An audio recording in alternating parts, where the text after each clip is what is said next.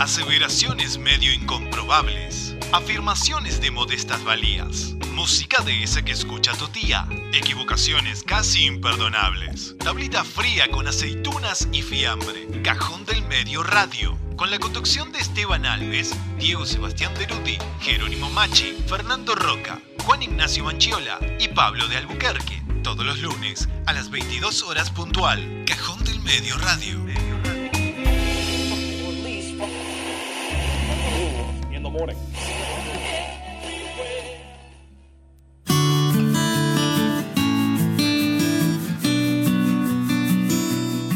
487 Radio es una emisora que nuclea, que busca, que convoca, que contiene, que interactúa, que emociona.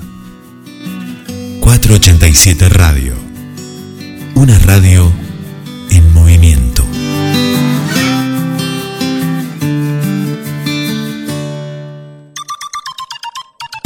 Estás escuchando Parlantes todos los miércoles de 16 a 18 horas por la 487, la radio de la localidad de Villa Elisa. Revista Rumbo Norte, para estar siempre orientado. Anuncia tu comercio, profesión, oficio o emprendimiento y llega a más hogares. Búscanos en Facebook, somos Revista Rumbo Norte. También estamos en Instagram como Rumbo Norte-Red o escribinos a rumbonorterev.yahoo.com.ar Arturo Segui, Villa Elisa, Citibel, Gonet, Gorina. Escribinos a nuestro WhatsApp 221-400-9618. Revista Rumbo Norte, para estar siempre orientado.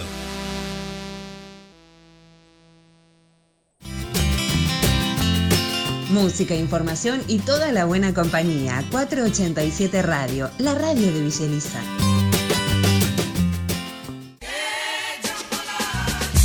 Hola, soy Rodro Santana y todos los días vas a escuchar Turno Tarde por la 487 Radio. Las canciones de tu vida sonarán acá. Rodro Santana. 18 horas. Turno tarde. Turno tarde. Hola, me encanta la música que pasa, los escucho todo el día. 487 Radio.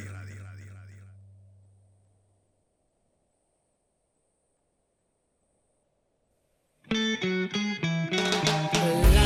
y monedas, hay ruido a madera. Hoy debe ser lunes, se abre el cajón con la mano de Teban, señor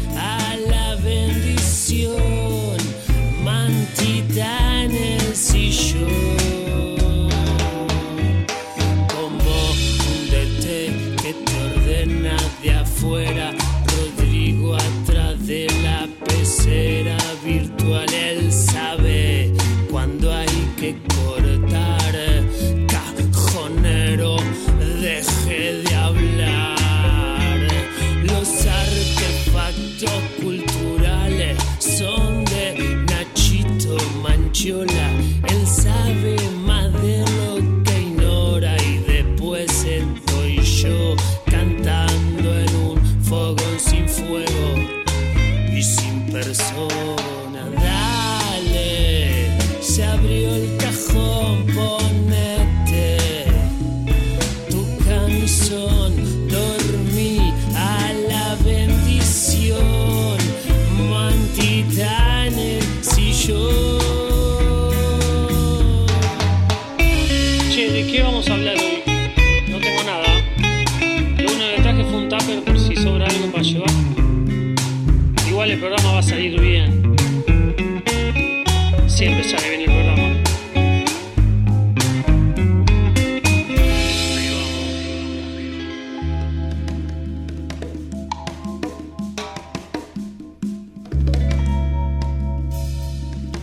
ustedes muy buenas noches. Esto es Cajón del Medio Radio, temporada 3, episodio 30. Lunes primero de noviembre y jueves. Espere, tápeme porque ahora salimos en Twitch y no quiero que me vayan a con los dedos.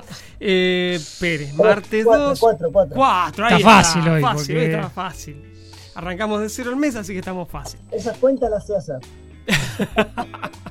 Más de eso no me pides. Bueno, nada, somos los que estamos, estamos los que somos. Eh, a ver, pasemos lista. Fernando Mario Roca, Presente. Gabriel Roca. Ahí está. Ahí está. ahí está. Momento, eh, Zoe Roca. Ausente. Ausente sin aviso porque me acabo de enterar. Eh, primer día de clase presencial y terminé fundido. Ah, pobrecita. Bueno, es un permitido. Sí, escuchame, falta más de Rudy que Zoe. Sí, Está bien. tiene razón. Ni, ni hablar, hacemos un párrafo aparte para el señor Pablo de Albuquerque. No, claro. Ah, mirá, mirá, acá, acá apareció. Ahí está, pedido del público. Hola, Zoe. Hola, Zoe.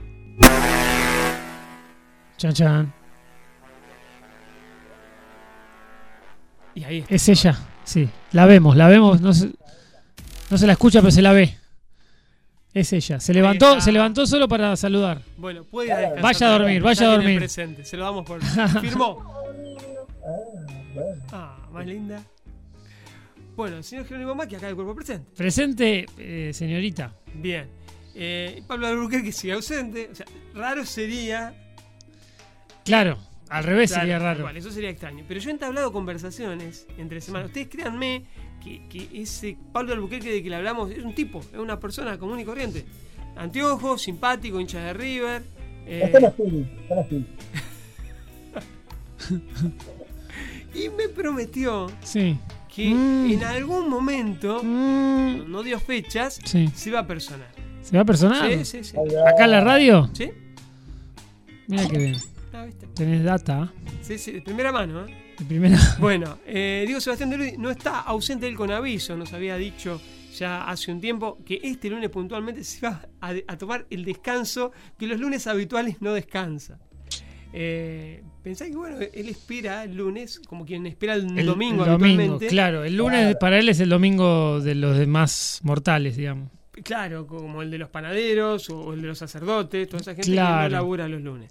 Eh, lo cierto es que generalmente nosotros lo encontramos, cuando nos toca hacer el programa, en condiciones bastante calamitosas, porque todo aquello que no lo Mm. hace el lunes. Claro, lo que no sería el trabajo no remunerado, pero Claro. trabajo al fin, lo hace el lunes. Claro, nosotros tendríamos que meter el- lunes a la mañana, a las 10 de la mañana lo agarramos fresquito. Lo agarramos y sí. El tema es que nosotros no vamos a estar en Yo- condiciones. Yo ya ninguna hora de lunes estoy bien. Bueno, arrancamos formalmente. Venga. Cajón del Medio Radio, temporada 3, episodio 30, primero de noviembre o 4 de noviembre, a según nos estén escuchando. Eh, como decíamos antes, ahora tenemos la posibilidad de que nos vean también. Nos hemos bañado y todo para eso, ¿eh? Un placer saludarlos. Es lo que hay. Y como ven, hay guion de por medio. O sea, todas estas cosas que decimos, La pregunta es, ¿se, se van a ganar oyentes o se van a bajar a partir de ahora? ¡ah! ¡Qué dolorosa pregunta! Es un montón. Bueno, estamos en Cajón del Medio Radio, es el hogar de figuritas que nadie quiso cambiar, de discos aseverados, de instaladores de Windows 98 y de enamoradas cartas con fechas de vencimiento a la vista. Cajón del Medio Radio. Recuento descuidado de logros contados con los dedos. Cajón del Medio Radio, reunión de fieles devotos de la incredulidad movidos por la fe, la razón, la venganza, el amor canalla y la cercanía al aire acondicionado. Con la anuencia, complicidad, inestimable ausencia y siniestra insistencia del siguiente elenco. El señor Fernando Roca, Acá estoy. Esteban Alves. presente. Jerónimo Maki, Diego Sebastián Derudi Juan Ignacio Maquiola y Pablo de Buquerque. Ahí estamos. Contamos además con el inestimable auxilio de nuestro operador de lujo, el señor Rodrigo Santana, que está del otro lado de la pecera, nos está apuntando desde allí, y, y es uno de los hacedores de esto. Sí, señor. Y, y estamos transmitiendo en vivo a través de la web de la 487 y ahora también a través de Twitch, desde el coqueto estudio de la emisora. cancheros somos. Sí, la verdad. Tomá. Ah, Estamos dando el salto. ¿eh? Unos, unos youtubers. Ah, Unos olvídate. streamers. Streamers. Los de, los de Twitch son streamers. ¿Quién lo diría? eh? ¿Quién te ha visto y quién te ve? Acá, acá apunta Zoe que los de Discord también, mira. Aunque los que hacen Twitch también pueden tener Discord. Ahí tenés. Andás llevando. Tiene mucha más data de la que yo puedo manejar, ¿eh? Ni Esos son, esos son nuestros columnistas, la nueva generación. Esos son los canteranos, los que se vienen. Bueno, em, ¿arrancamos? Decilo, Enzo, sí. Vamos, Cajón de Medio Radio, episodio 30, temporada 3. Usted tira al centro y yo trato de hacer lo que pueda. El dato revelador, ese que colabora con monedas en el diezmo de la sabiduría, la edad de la señora, la medida del sombrero, el segundo nombre del caballero, el recuerdo simpático de la cosa olvidada, el día octavo de la semana, todo eso y alguna cosa menos en mil celañas. Muy bien.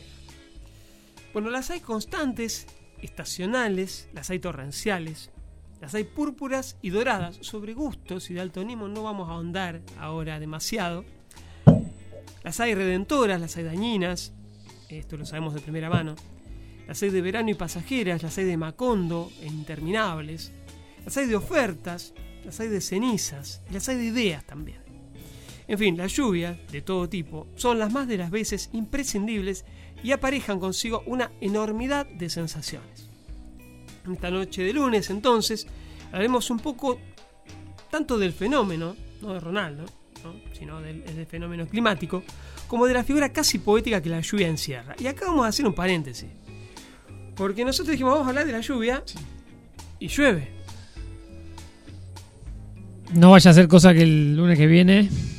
¿Qué vamos a hablar? ¿Qué vamos a hablar? Hablemos de un millón de dólares. Seamos más pillo. Hablemos de Salma Hayek.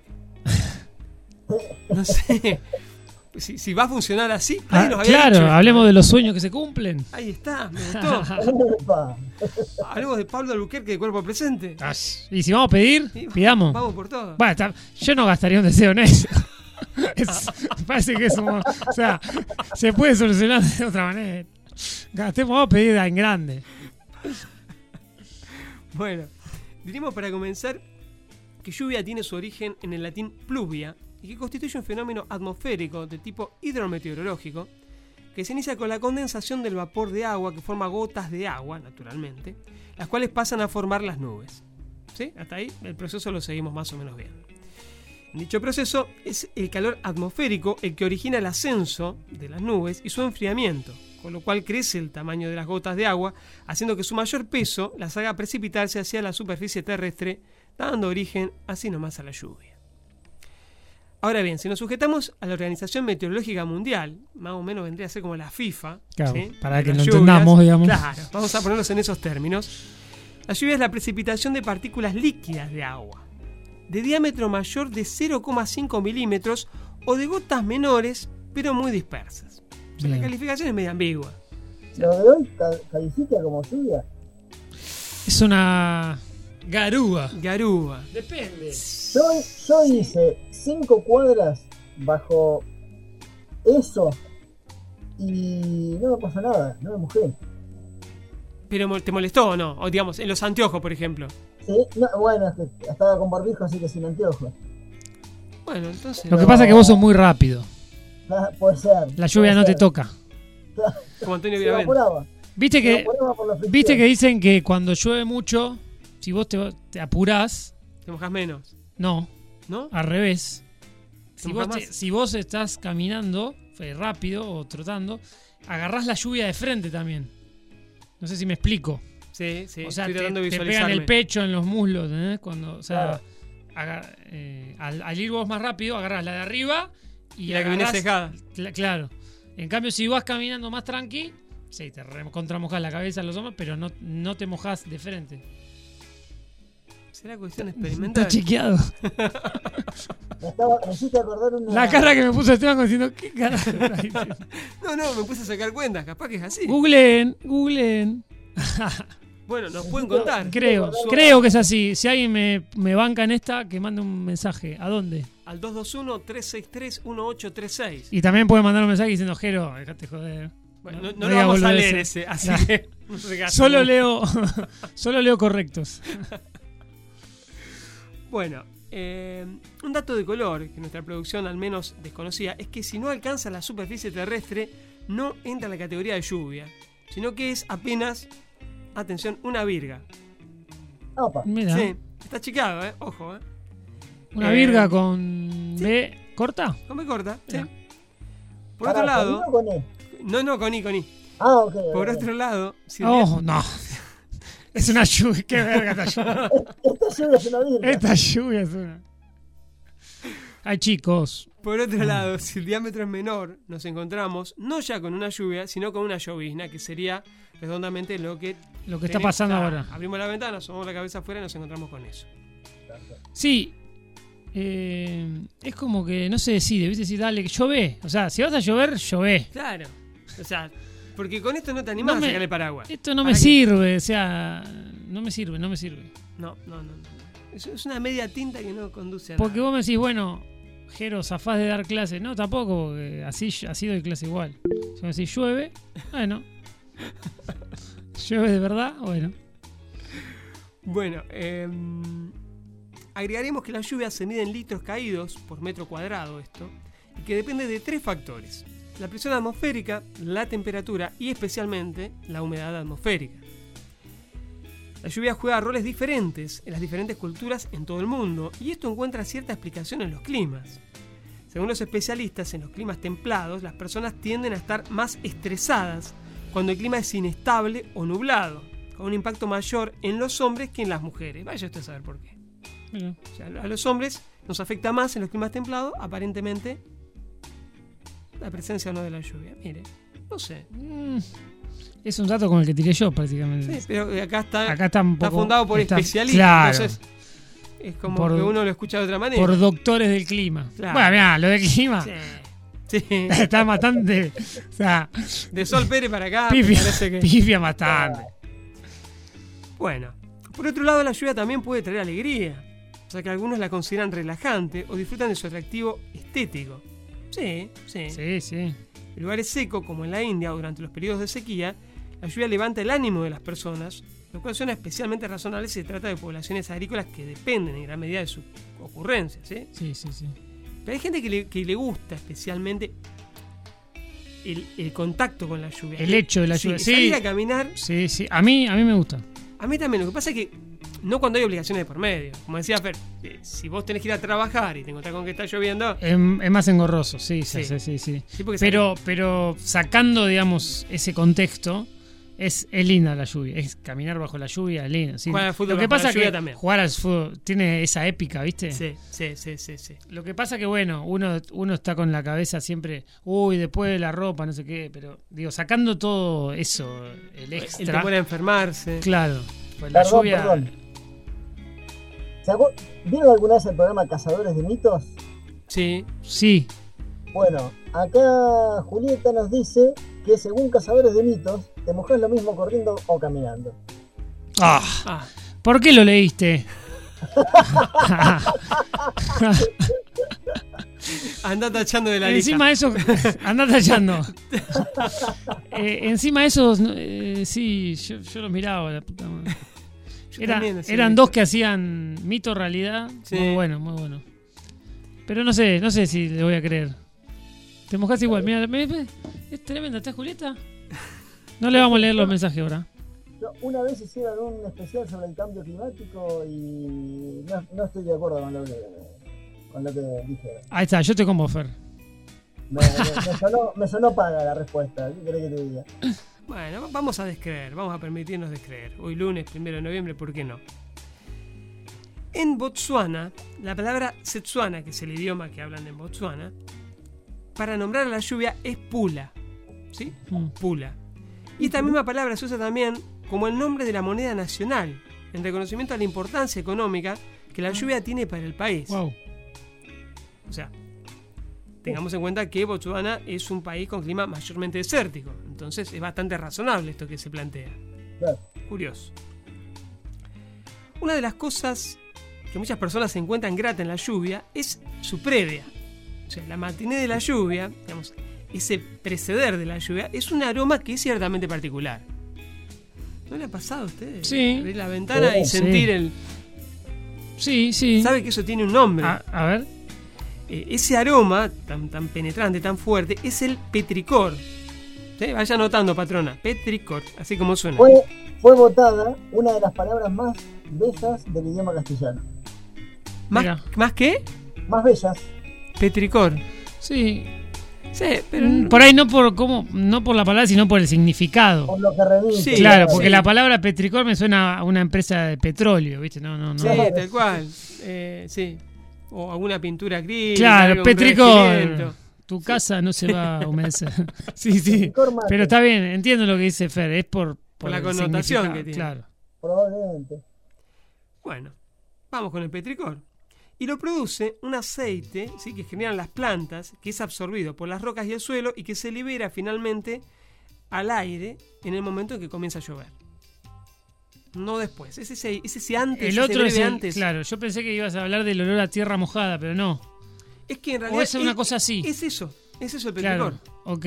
Y eso es, eso es previo. Claro. Wow. Y, y dura nada, o sea, son un- un- unos segundos. Una vez que se largó, Sí, ya está. pero ese olor es hermoso. Ese olor es hermoso. Sí. Bueno, mencionaremos también que la lluvia tiene un significado religioso que es muy importante para muchas culturas.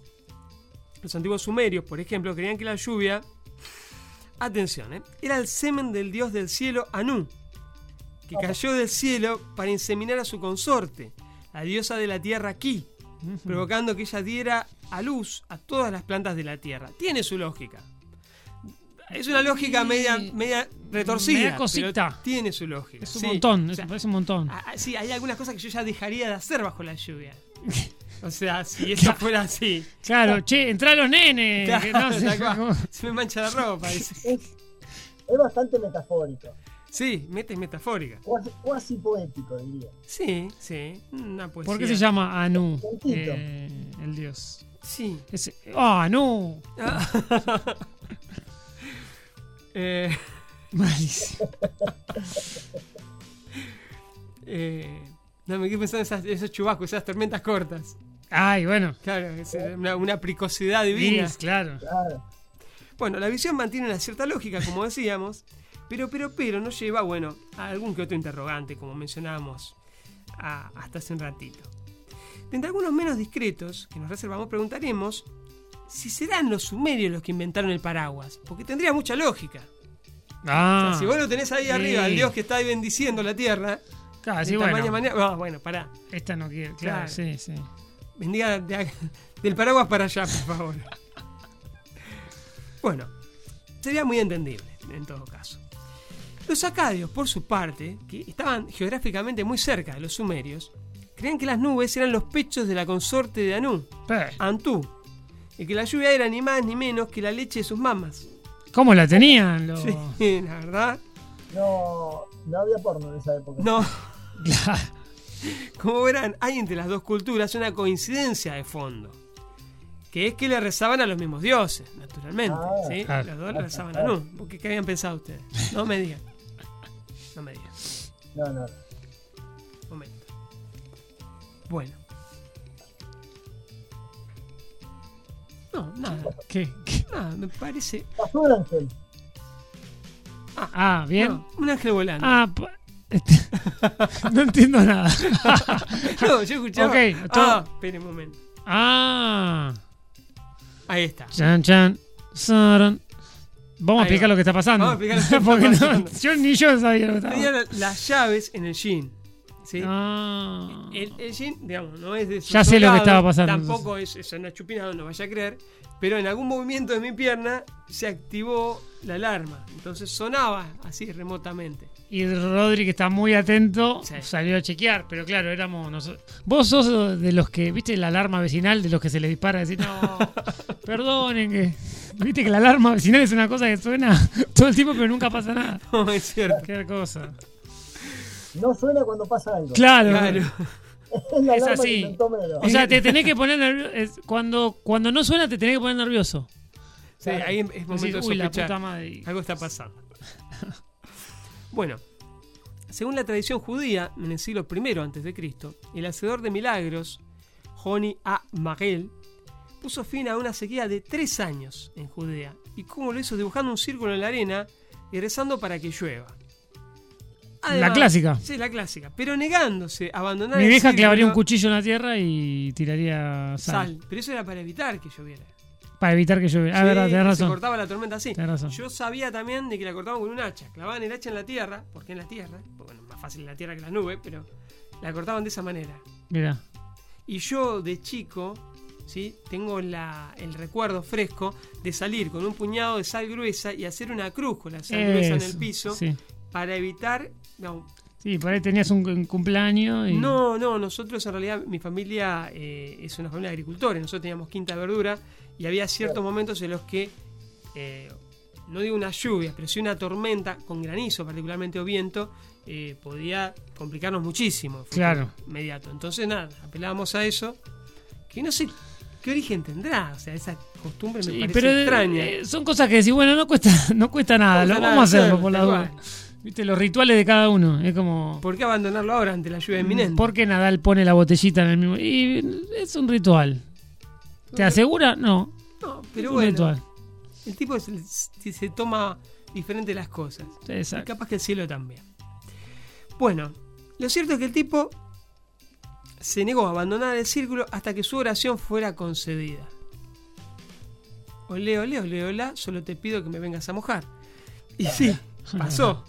No sabemos cuánto tiempo se quedó, capaz que se quedó. Ah, no capaz que sabemos los cuánto tres años estuvo ahí. Lo cierto La es que. bancó, la bancó. La bancó. En sus meditaciones, por otro lado, el emperador romano Marco Aurelio conservaba una oración por la lluvia hecha por los atenienses al dios celestial griego Zeus. O sea, como vemos, el tema del el pedido a las deidades por la lluvia es algo universal. Trasciende culturas, trasciende religiones. Se sabe que varias tribus nativas americanas han realizado históricamente danzas de la lluvia en un esfuerzo por fomentar las precipitaciones. De hecho, en los Estados Unidos, estamos hablando de la actualidad, ¿eh? Mm. varios gobernadores estatales han celebrado días de oración por la lluvia, incluyendo un día en el estado de Texas en 2011. O sea, un día se destinó a orar por la lluvia. Wow. No es poca cosa. Em, tiene que ver también con el, el acervo eh, religioso, a Seguro, veces también por una cuestión eh, demagógica, de quedar bien con votantes, pero lo cierto es que, y capaz que hasta le llovió, entonces cierra por todos lados. Bueno, vamos naturalmente a hablar bastante de la lluvia a lo largo de estas próximas dos horas, pero de momento nos parece oportuno ir cerrando estas misceláneas de hoy. Y como es de rigor, para hacerlo, elegimos una canción que esté, por así decirlo, y acaso nunca más oportuno, empapada en nuestro tema. Muy bien ahí. La producción, la verdad, ha estado fina. Y de entre muchas otras canciones, nos quedamos para esta apertura con Ojalá que llueva café en el campo, en la versión cuasi genérica de Rally Barrio Nuevo y Lisandro Aristimuño. Jefe, entre el coche, patrona, guarde la ropa, que ya se larga.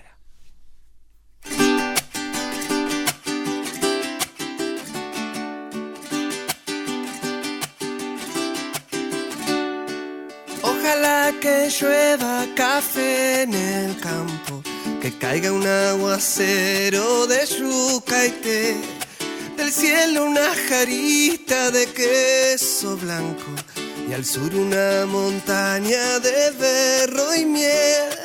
Oh, oh, oh, oh.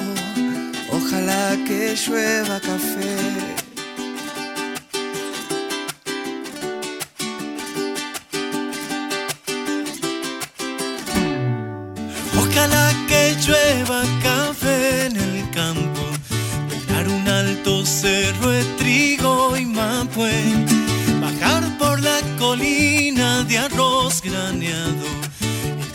El arado con tu querer.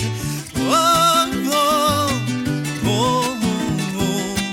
Ojalá el otoño en vez de hojas secas pinta mi cosecha epitiza alegre. Siembra una llanura de batata y fresa. Ojalá que llueva café.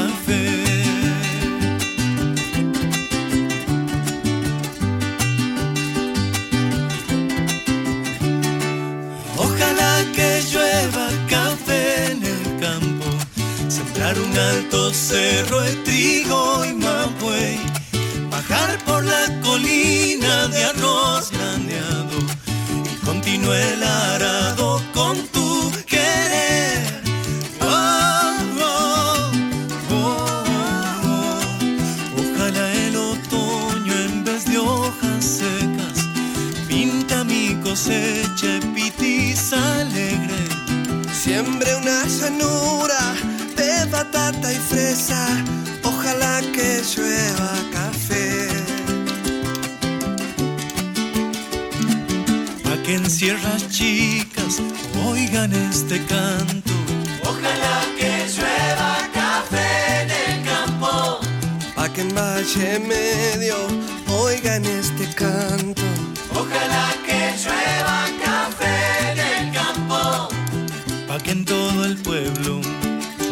sufra tanto.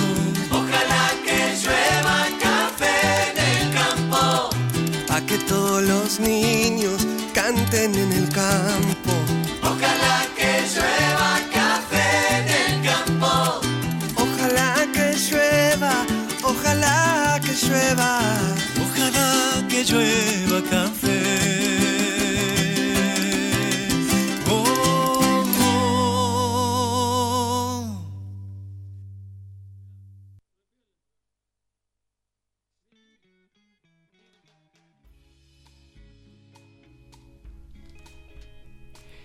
De nuevo, lo que pasaba fue Ojalá que llueva, ¿sí? En la versión de Rally Barrio Nuevo y Lisandro Aristimuño, tema de Juan Luis Guerra, si no me equivoco.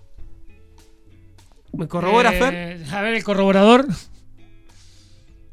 Y la 440. Y la 440. Fa, qué jugada. No solamente te, te aporta el respaldo al dato, el tipo agarra y te complementa. Nah, Sí, o sea, lo aporté tres veces con el teléfono, con el micrófono mudo, pero bueno. Bueno, pero la, En tu casa se enteraron, digamos. la tercera Claro, la vencida, sí, como sí. dijo el supermercadista, repositor. Claro, Zoe me miró diciendo, ¿qué 440, papá? Que lo decís tantas veces. Eran 1200 y pico a esa altura. Claro. Bueno, nuestras vías de comunicación. Nuestro WhatsApp es el 221-363-1836. Eso. ¿Viste esto? Ahí está, Diego Sebastián Derude. Acá tenemos eh, la prueba de que está en el Fotelli. sur. Mira dónde llegó. Está, está en el fin del mundo, prácticamente. Está en Literalmente. el fin del mundo. Che, ahí dice jugar a la pelota bajo la lluvia, lo que decíamos hoy, ¿viste? Sí, sí, sí. Después, o sea, cuando sos chico o cuando sos grande y, y no tenés nadie que, que te vigile. Porque si sos padre, ya enseguida. Ya, ya, sí, ya empezás a pensar, Sí. oh, la ropa. Claro, ¿viste? Eso es lo que te decía. Sí, o, o te vas a enfriar, te vas a enfermar. sí, sí. Bueno, ¿Cómo pero el tiempo nos hace eso? No, ¿En no, qué no hay momento que- el tiempo nos quita la alegría de que- jugar al fútbol bajo la lluvia? no hay que dejar a ese niño. ese niño no, no tiene que dejar de existir. No, no, no, no. Ese no. niño interno. Porque ahí cagaste. Sí. Y pasa, ¿eh? Sí, sí, sí, pero por eso, donde empiezan las partes, esto de, uy, la ropa y no sé qué, nada, nada. Vamos a hacer y después vemos la ropa. Sacate las zapatillas antes de entrar. Nah, está con las zapatillas. Sí. Bueno, eh, cuando los temas bordean lo convencional, pero del lado de afuera, cuando buscamos aplicadas aplicaciones que lo resuelvan todo, cuando programamos nuestro día con programas sin parchar, cuando las historias están entintadas, se vuelven oscuras o alternativas o simplemente se cuentan distinto, el mueble imaginario nos muestra una trampilla con un espacio más, el cajón de las cosas lluviosas. Bueno, y hoy que vamos a hablar de precipitaciones, de lluvias, me puse a pensar en qué lugares del mundo llueve más. Y si hay un país que destaca por la lluvia, por lo lluvioso, lo gris, al punto de haberla convertido en parte de su ser nacional, es justamente el Reino Unido. Así que, como la otra opción que se me ocurría era hablar del videojuego Heavy Rain, pero no lo jugué, así que no quiero ser agua, Está bien, es el primero de la noche, Sí, lo vamos sí, a dejar sí, pasar. No, les voy a hablar de una serie salida de las lluviosas Islas Británicas. Que en realidad la columna les confieso que iba a ser de 5, pero me extendí mucho en esta porque realmente me gusta mucho, es muy buena serie y terminó quedando esta sola porque dije, vayamos con esta. Bien. Bueno, ustedes saben que a los ingleses les gustan mucho los policiales. Les gusta casi tanto, casi, casi tanto, como tomar territorios ajenos. ¡Epa! Epa, casi, eh, casi. Le gusta un montón. Claro. Y tal es la pasión por el género policial que hasta se han creado un nombre para un subgénero de, esta- de este tipo de historias, que es el Who Done It, que vendría a ser algo así como el ¿Quién lo hizo? Todo junto. El ¿Quién lo hizo? Bueno, y Broadchurch, que es la serie de la que voy a estar hablando, es a todas luces un Who Done It de los mejores. La historia comienza en un pequeño pueblito costero, de esos en los que todos se conocen, en los que de pronto aparece el cadáver de un niño en una playa. Un niño que es habitante del pueblo, ¿no? La noticia comienza a recorrer los tabloides locales primero, regionales después y finalmente llega a los medios nacionales. Y así, a raíz de la muerte del pequeño Danny Latimer, la vida de este otrora pacífico pequeño pueblito eh, sufre un cambio radical. Eh, lo, lo interesante de Broadchurch no es en sí, no es tanto la investigación en sí, que también sí es interesante, sino la manera en la que está contada. Eh, todos sabemos que Pueblo Chico, Infierno Grande. Sí. Yo soy de Arturo Seguí. Lo sé. Yo soy de Pereira, imagínate. Claro. si a esto le sumamos la falta de ética de los medios sensacionalistas, pueden deducir que las acusaciones, sospechas y discusiones empiezan a llover, eh, sobre todo los pueblerinos, en una escala de diluvio. Está encendidísimo. Eh, viste. Eh, o sea, bueno, claro, los medios nacionales empiezan a tirarlos. Este, este está acusado de tal cosa y no, por ahí el tipo era un pobre tipo, viste, que se había mandado una macana hacía 30 años y nunca más nada. Pero bueno, le encontraron ese antecedente y ya te lo tiraban como culpable. Eh, la serie juega mucho con la idea de cómo los prejuicios de la gente, de los habitantes del pueblo y también del espectador, ojo, pueden ser manipulados por los medios hasta el punto de acusar a alguien sin tener realmente evidencias en su contra. Las actuaciones son realmente magistrales. Protagoniza uno de mis actores favoritos, que es el gran David Tennant, como el detective inspector Hardy. El nombre de este actor por ahí no les suene mucho, pero les puedo asegurar que cualquier serie o película en la que este muchacho actúe, mírenla con confianza que no se van a arrepentir. Su compañera en la investigación es la notable Olivia Colman como la detective Miller. A Colman probablemente la conozcan por hacer de la reina Isabel en The Crown o por haber ganado el Oscar a Mejor Actriz en el 2018 por su papel en La Favorita. Eh, completan el reparto una cantidad tremenda de actores y actrices que quizá de nombres no les suenen, quizás sí, pero que seguramente conozcan. Les pongo una foto y en algún lugar los vieron. Porque Eso me un pasa todo el tiempo. Ah, y sí. Lo que pasa es que acá estamos más habituados a los actores que vienen de Hollywood. Sí. Claro. Vos acá te ponen un número 20 de, de Hollywood y decís, ah, sí, fulano de tal, que acá al lado. Eh, los ingleses como que hay un, hay un dicho dentro de la BBC, dentro del público que mira la BBC, que dice, eh, la BBC tiene cinco actores, dos guionistas Claro. y siete escenarios. Tal cual. Y es un poquito más o menos así, porque lo empezás a ver a los actores en un lado, en otro, ¿viste? Se cruzan. Se cruzan, Pero claro, sí, ya sí. te diría que con esos guarismos tiene más guionistas que Hollywood. ¿eh? Sí, sí, sí, sí, ni hablar. bueno, eh, por ejemplo, le, eh, aparece Jodie Whittaker como la madre del niño asesinado. Eh, Jodie Whittaker actualmente es la, la protagonista de Doctor Who. Eh, después aparece Arthur Danville como el sacerdote del pueblo también. Este chico es eh, primero fue músico y después empezó a hacer actuación también, primero relacionado a lo musical, después ya en otro ámbito. Y no, es bárbaro. David Bradley como en el papel de un anciano, un vecino de ahí del, del pueblo algo extraño.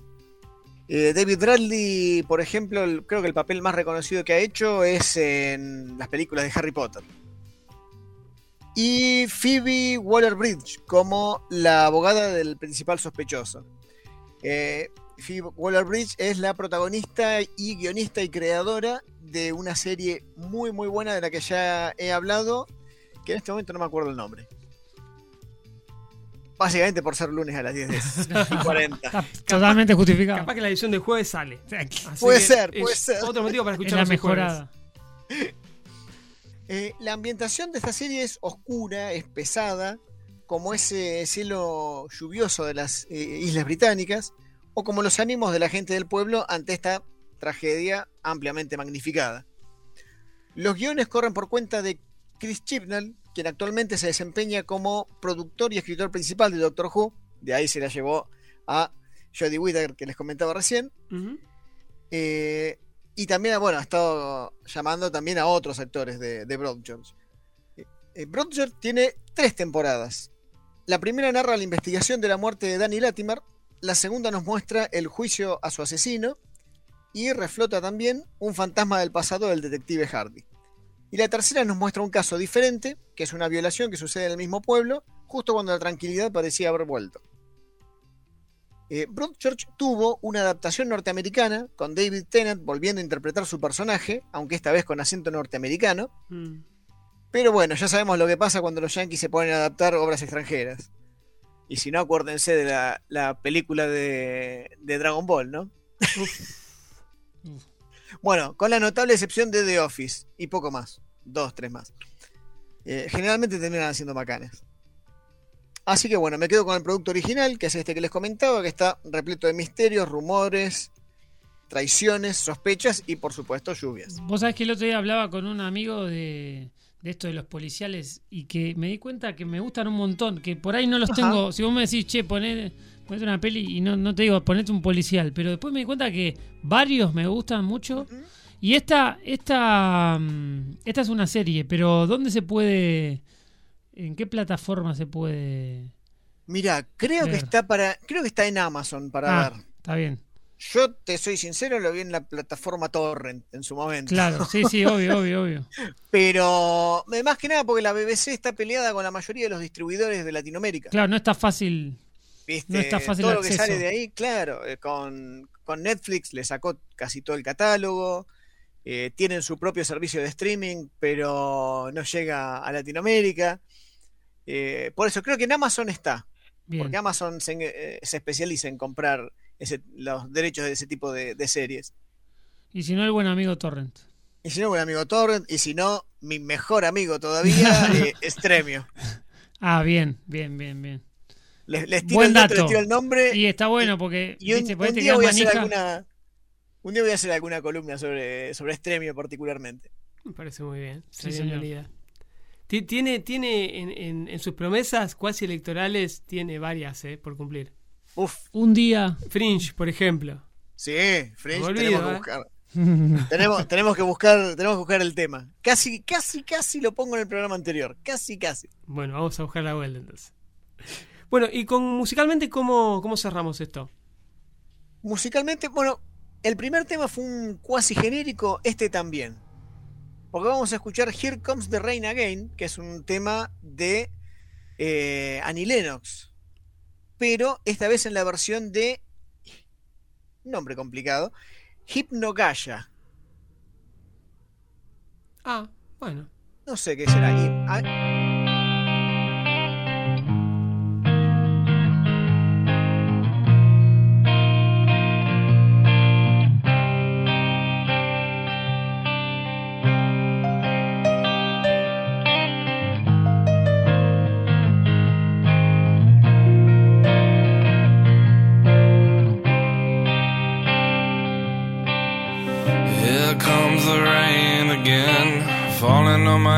like a memory, falling on my head like a new emotion. I wanna walk in the open wind, I wanna talk like lovers do, I wanna dive in the ocean.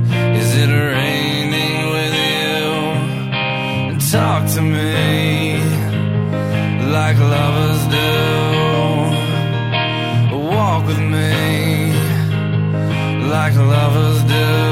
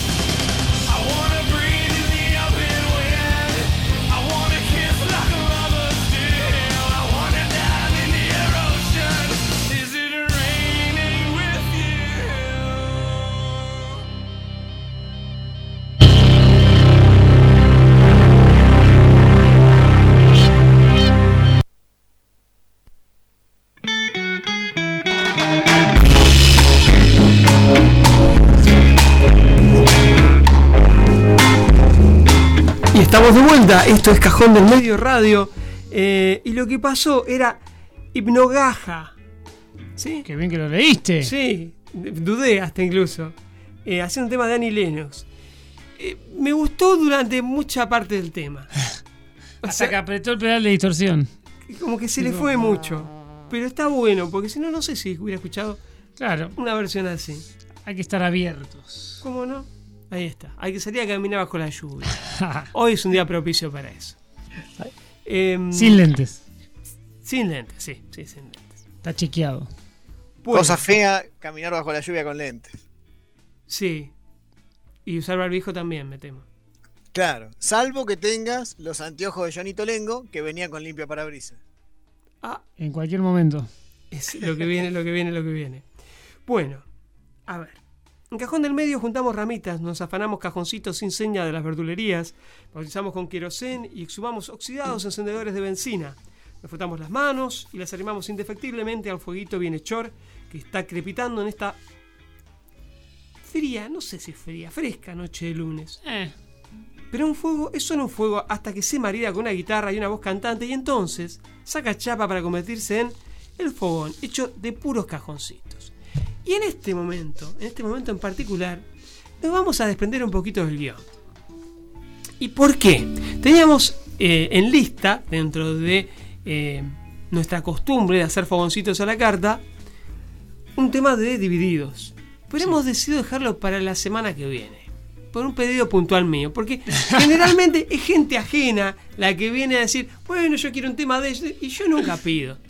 Y como esta semana que pasó fue mi natalicio, mi onomástico, y también mi cumpleaños, digo, bueno, ¿por qué no? Así que me voy a dar el gusto de escuchar qué uno, bueno que sos. Qué bueno que sos. eh. uno de mis 50 temas favoritos. Y se lo digo así, ¿eh? se lo puedo decir de frente.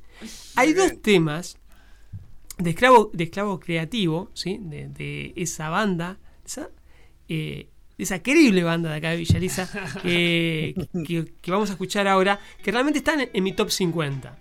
Eh, uno es El Roce y otro es este tema que va a ser Jero a continuación.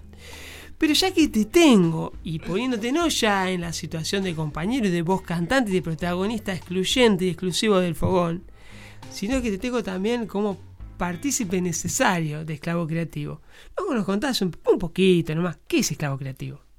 Eh, uf, es una banda de amigos eh, de Villa Elisa que hacen canciones. Qué, qué Eso- bueno. Eso solo. No, es mucho más que eso. Sí, sí. Pero ya con que sea una banda Es de amigos a mí me suena bien. Sí, sí, es lo, es lo que más, lo primero de todo. Sí, sí, sí. Amigos, hermanos. Hermanos amigos. ¿Cuánto tiempo? ¿Cuánto No hace sé, que.? no sé. Porque fue, esto me va mutando, ¿viste? Tiempo no sé, la verdad, no, no, no, no sé. Y no debería tener mayor importancia Bastante tampoco. tiempo, bastante tiempo. Y que vaya mutando quiere decir que está vivo. Porque Sí, sí, está vivo. de va buscando manera caminos va- diferentes. sí, sí, sí, sí, sí. Podría estar mucho más vivo, pero ya lo va a estar. Porque, por- porque, por nada, esto de que hablamos de la- del tiempo, de las obligaciones y esas cosas. Si no, si uno pudiese dedicar la energía que cree que necesitan las cosas a todo, eh, Sí. sería mucho más fácil. Pero bueno, vamos bien. Y además, ya el hecho de que sea un punto de encuentro Sí, le sí. da un valor que excede. Sí, sí, sí. Yo creo que son esas cosas que, que, que todos necesitamos, que, que alguno la encuentra en, no sé, en ir a, creo que lo hablamos alguna vez, ¿viste? en ir a jugar al fútbol los miércoles, en pintar un, cuadro, Un mandala. En, en escribir una poesía, en ir a jugar al, qué sé yo, al básquet, en, en ir a bailar, en ir, no sé, cada uno lo encuentra en, en lo suyo. Así que, Bueno, pero dentro de toda esa variedad de cables a tierras, eh, que debe ser casi infinita, eh, yo me quedo con este cable a tierra puntual. Eh, ¿Cómo se llama el tema que vas a hacer? Buzo Grande, tiene como, ese tema es, es Es re viejo. Sí, sí, sí. Pero eh, sí, sí, hace un montón que no lo toco, así que también. estoy- hoy estoy muy impro- improvisado. Soy un po- no hizo la Está tarea. Bueno, suponemos que la guitarra está afinada. Sí, creo que sí. Vamos, vamos con esa. Buzo grande. Buzo grande, entonces, esclavo creativo. No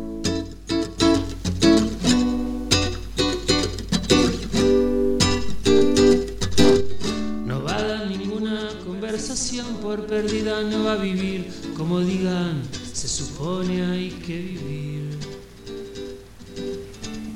Ella endulza la vereda, parece no importarle, llega tarde a la hora de dormir.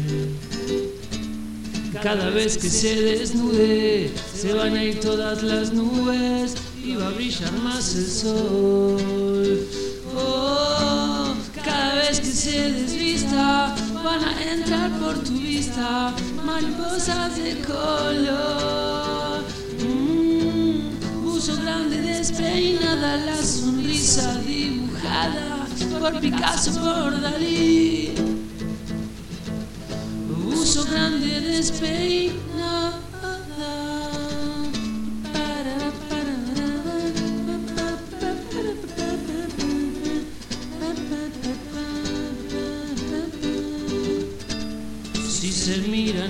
Su reflejo vuela lejos hasta otra habitación.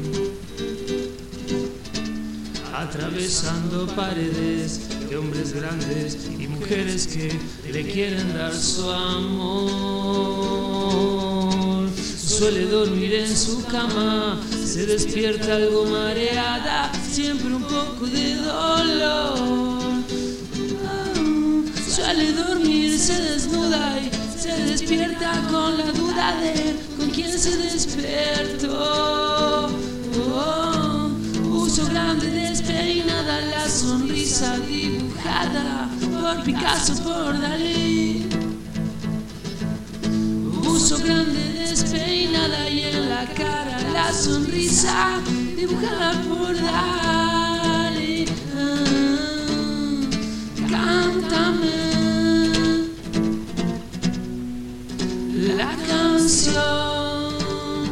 que ayer vos hiciste para mí.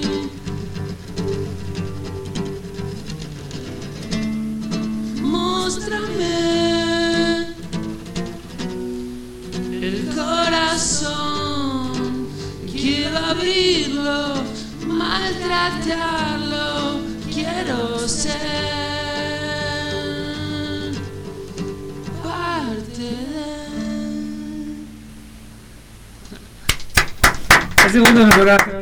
Muchas gracias. La verdad, Impresionante. Impresionante. Pero todo es bueno. Eh, Es buena, en este caso la interpretación, que es algo distinta a la que yo estaba acostumbrado a escuchar. Claro. Es muy buena la letra. Eh, yo Sí. no puedo dejar de imaginarme a esa chica de ese buzo grande. Qué lindo. La verdad, nada. Muchas Muchas, gracias. gracias. Qué lindo mismo. A vos. Bueno, espere, espere que tenemos más. Hay más cajón del medio, que no sé ni qué hora es. 10.56. 56. Bien, estamos bien. Venimos bien, venimos bien. Ah, mira lo que viene. Lo que viene, lo que viene. Uh, lo que viene. Bueno, a ver. Nos está faltando. ¿sí? Alguien que sería clave en esta sección. La pata. Pero como nosotros somos gente de, de- de, digamos, de cubrir espacios, previsores, de herramientas, nos hemos traído el serrucho y aprovechando la distancia de por medio, vamos a empezar. Yo pensé que iba a decir compañero, no, no. Sí, también, a veces sí, pero hay situaciones en las que nos excede la necesidad. Mirá que, mirá que nos está escuchando desde allá, ¿eh? Pero está muy lejos como para poder tomar alguna No llega, no llega. Decirle que, que vea qué bien que, va- que van sus alumnos. Ahí está, ahí está. Comentale, comenta- que no, se van a poner orgullosos, me parece. Sí. Sí, sí, sí, sí, sí. Además, Vamos a dar unos tips que. está en estado de gracia. Después del puntazo que sacaron ayer, no puede decir nada, digo Sebastián. Uy, sí, cómo debe estar. Bueno, cuando lo nuevo no es nuevo, cuando lo que se acaba de hacer cruje con vetas doradas, cuando el humo es una invitación y la advertencia es un ojo que está que pela, pues entonces es el tiempo de desenfundar los serruchos y decir que esto está recién horneado. Muy buena. Bueno, a ver, ¿quién va primero? ¿Qué tenemos? No, no, acá es... A la carta. Ahí esa la es la carta? es la carta. Ojo con pedir. Ojo con pedir. Un momento. Em, bueno, ¿qué, ¿qué te gustaría? Una tarta. Ah, mira, una tarta. Un canapé. No, qué Yo- tarta. Eh, Fer, Fer no ensayó. No, no. Fer, voy de vuelta. ¿Qué te gustaría, qué te gustaría que, que- qué receta te gustaría que hagamos? Repetía Pecmoa. Y. Un. No sé. Pensalo bien. Pensalo bien. Empieza con ta y termina con ta. Y. Una. no, una tarta, obviamente. Ahí está, pedido Fer Para un entonces. lunes para arrancar la Íbamos, semana. íbamos a comer, íbamos a comer hoy una tarta y eh, llegamos muertos. Llegamos muertos de la plata, terminamos. Pero eh, sa- ¿saben por qué? bien. Ahí está. ¿Por qué no comieron la tarta hoy? Porque no escucharon la receta Mm. que va a continuación a, a- a lucir el señor Jerónimo Macri. pa. ¿Por qué es tan simple? Que, que mire, Exacto. va a rever, ¿eh? Yo no sé si no vas a terminar haciendo una tarta a esta hora. Hoy Mira. es un punto de inflexión para aquellos cocineros, cocineras que dicen, ah, este tip me lo voy a, me lo voy a llevar. O sea, tomen nota. No tienen con qué a mano, tienen el celu. ¿Sí? Pongan en el blog de notas. Sí, sí, sí. Y ahí vamos, Grabala ¿sí? esta parte. Tarta eh, casera, masa casera. El relleno lo charlamos, si Dale. querés. De- de- Sí, me decís sí, de sí. qué querés y yo sí. algo hacemos. Tarta, masa tarta. Agarrás un eh, vasito de café Sí. o un poquito más grande. Sí, ahí de café, un poquito más grande. Viste que yo tengo esos ¿Vos vasitos de tenés? vidrios, esos biselados Esos. chiquititos. ¿Ese? Esos. Listo. Y agarrás y le mandas medio de aceite. Apa, bien. Aceite girasol, ¿eh? No, no, eh, Duri te dice. De eh, oliva, el sí, caro. no, No, no, acá es para, la ge- para los laburantes. Me- mezcla, si hay mezcla, va mezcla. Y tenés mezcla, va mezcla, lo que vos quieras. Dale. Eh, le pones medio de aceite Sí. y le pones uno de agua. Agua fría. ¿Sí? Sí. Bueno, Eso, un, poquito, un poquitito de sal. bien. Nada, eh, así, un tss, tss, Sí, está bien. La Así gente pueden comer entendió. todo, tal La cual. gente entendió un tss, Sí. tss, Sí, ahora nos ven por un Twitch. puñito. Sí, así. tss, tss, tss, Así. tss. Y, Y, si no es así, no vale. y si no es así, no vale. No, no, no vale. Es con ese gesto y con ese ruido. Claro. Como el, como el chico este. Eso, sí, sí, sí. No, la mía es así con ruido. Tss, tss, tss, Para, no, Ah, pa. para no copiarme, ¿viste? Bueno, y a eso le pones la harina que absorba. O sea, la cantidad de harina. Ah, va- vas tirando. Claro, mano, exacto. Hasta que. Hasta que te quede consistencia. Digamos, Bien. no te, puede, no te tiene que dar eh, chirla. Como para amasar tendría que quedar. Claro, te tiene que dar para amasar. Bien, listo. Te tengo. Eh, y le tiras, si tenés semillita de. Yo le pongo semillita de sésamo, chía, lino, esas cosas que te venden en. Es un paquetito de la dietética. Sí, sí, sí. Le tiras ahí un tiki. A ese es un toque de Porque ahí nutrición. ya Ahí está, está. con eso ya ganás. Ya, a- eso ya te da el, Un plus. ese escalón que te falta para decir, listo. Eh, Te diferencia. te diferencia. Entonces, eso lo, lo, lo amasás, lo estirás. Si no tienen palo de amasar como yo, ¿qué, qué hago? Agarro el, el coso del fritolín. ¿Tenés fritolín? El- No. Bueno. Tuve. O una dejé. botella, una botella de vidrio. Sí. Amasás con eso. Y yo tengo a mi tartera, le Sacale la etiqueta a la botella de vidrio porque Claro. se pegada a la masa. Es, es muy pertinente el envase de cerveza Corona porque viene Eh, pintado. ese está ideal. Claro. Y aparte, el tamaño para esta tarta va. Sí, sí, sí, va sí. bien. Y si hay que vaciarlo en la previa, pues se vacía. Se- sirve doble. O sea, sirve- dos veces sirve. Y más. Eh, ¿Y qué haces? Eh, en este caso, como vos no tenés fritolín, le pones un poquito de Aceite. aceite alrededor así a la tartera, ¿no? Con un, Con un papel Con un papel, eso. ¿Cómo papel qué? Tisú. Oh, ¿qué? Ah. ¿Cómo Ah. nos complementamos? Es- es- Ay, Drudy, Drudy. no te vas más, querido. Bueno, y nada, haces, eh, pones, pones la, la masa ahí, tic, tic, tic, tic, pegadita. ¿Y qué querés que le pongamos? Ah, no, primero la mandás al horno un ratito.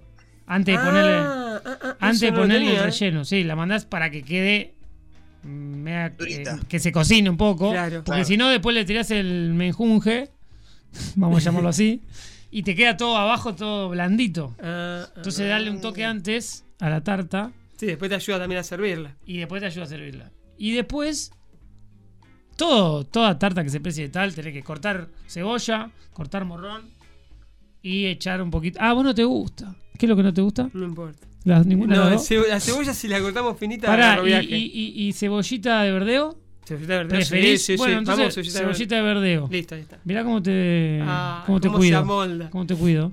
Cebollita de verdeo. eh, ¿qué- ¿De qué la querés? Eh, ¿Acelga o espinaca puede ser? Ah, sí. ¿Sí? Bueno, hervimos Sí, un poco. un poquito de acelga. Sí, la ¿Qué acelga más barata. más? Acelga- La espinaca más suave. Claro. La- Un ¿Cuál es la que te queda, la que te queda como rasposo los dientes? Eh, la ¿No te espinaca, pasa con- la Bueno, espinaca. entonces vamos a hacer la de acelga. Listo, vamos a la acelga. ¿Un amigo? Una- un amigo que es, eh, que es cocinero Sí. mm, eh, me decía que mm, justamente el, el tema de la tarta, de todo lo que es con acelga o con espinaca, si, si, lo- si encontrás un lugar donde lo cocinan bien, comprá siempre ahí, porque es muy difícil. Encontrar el punto de cocción.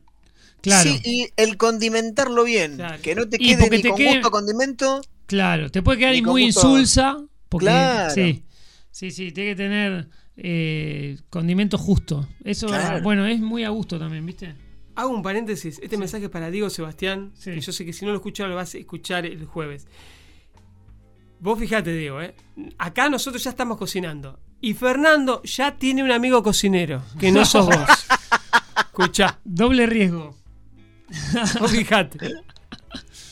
Bueno, Bueno, eh, entonces eso, her- acelga. hervimos, la Sí. hervimos. Sin la penca. Sí, ¿no? Sí, Sí, porque, porque es medio que- duracel. sí, sí, sí, sacamos. Eh, y yo le pondría. mm, ¿Paté? No, no a- ¿O picadillo de carne? Eh, puede ser, puede ser. Yo te iba a decir, viste, un queso mantecoso. Ah, también, ¿no? Le para ponemos, le ponemos. Le sí, ponemos sí. todo. Sí, ¿cómo que no? O un queso mantecoso y, y arriba un quesito de rallar para que se Para gratine. que se gratine. Ya te gusta. Uh, sí. Va sin tapa, o sea, es solamente la base. Sí, con la base. Sí, si muy querés bien. hacerle tapa, haces lo mismo que te dije, pero menos. eh, o haces un poquito de más y te, te sale para la tapa. Para Bien. la tapa, claro. Pero no hace falta. No, no, No hace falta. no, está. está. livianita. Sí, sí, sí. sí, Es light. Aparte somos dos, somos Sí. tres. Sí, a Fer lo invitamos. Con- Sí, Bien, pasa bien. que a Fer eh, desde la virtualidad no le va a poder convidar. No, es cierto. Además, tiene- ella tiene Mandame amigos una- cocineros. mandame Claro, ella te manda una foto. Mandame una foto y la imprimo. Con la impresora 3D, viste, 7 horas para hacer. No, no, por supuesto que Fer, Fer, eh, Es un comensal. le guardaríamos Seguro. y se la llevaríamos a la Te casa. lo frizamos. Te lo frizamos. Bien, bien ahí, bien ahí. Eh, y bueno, Me encantó. Qué fácil. ¿Cuál- qué- Ah, y, y un huevito. hue- eh, Ah. Yo le pondría, batiría uno o dos huevos y le mandaría así. Como para, que, que se quede todo más contundente. todo junto. Sí. Sí. ¿Qué Sí, más sí, se te ocurre me que le pongamos? Ya con eso está muy bien. No, está bien. Yo te diría que está bien. A mí me gustó mucho el queso gratinado arriba. Esa idea está buena. Ese es queso clave. de Nebras. Ah, ese Sí, sí, sí. Ese caro. Sí, se nos va un poco caro. Pero. Patagonia. Ah, Pata- ¿Venden Patago- Patagonia Sí? Patagonia no sé. Ah, tendremos Eh, que pedir.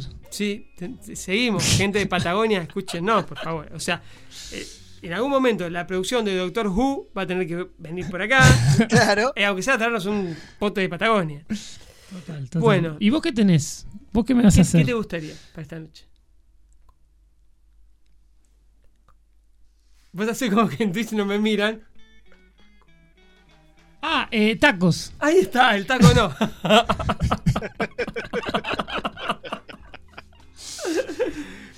Yo sospechaba que me vas a pedir eso. Pero porque es una cosa de. lo que es, hablamos es el otro mirarse, día, mirarse, eh, es ese conocimiento. es increíble. Sí, sí. Bueno, eh, ¿tienen para anotar? Sí. Bloque de notas. Bloque de notas. Primero vamos a hacer la masa. Sí. No, en realidad primero hay que hacer el relleno. Y después vamos a hacer la masa. Les voy a explicar luego por qué. Todo tiene su motivo. Bien. Para el relleno, ¿de qué prefieren? ¿De pollo o de carne picada?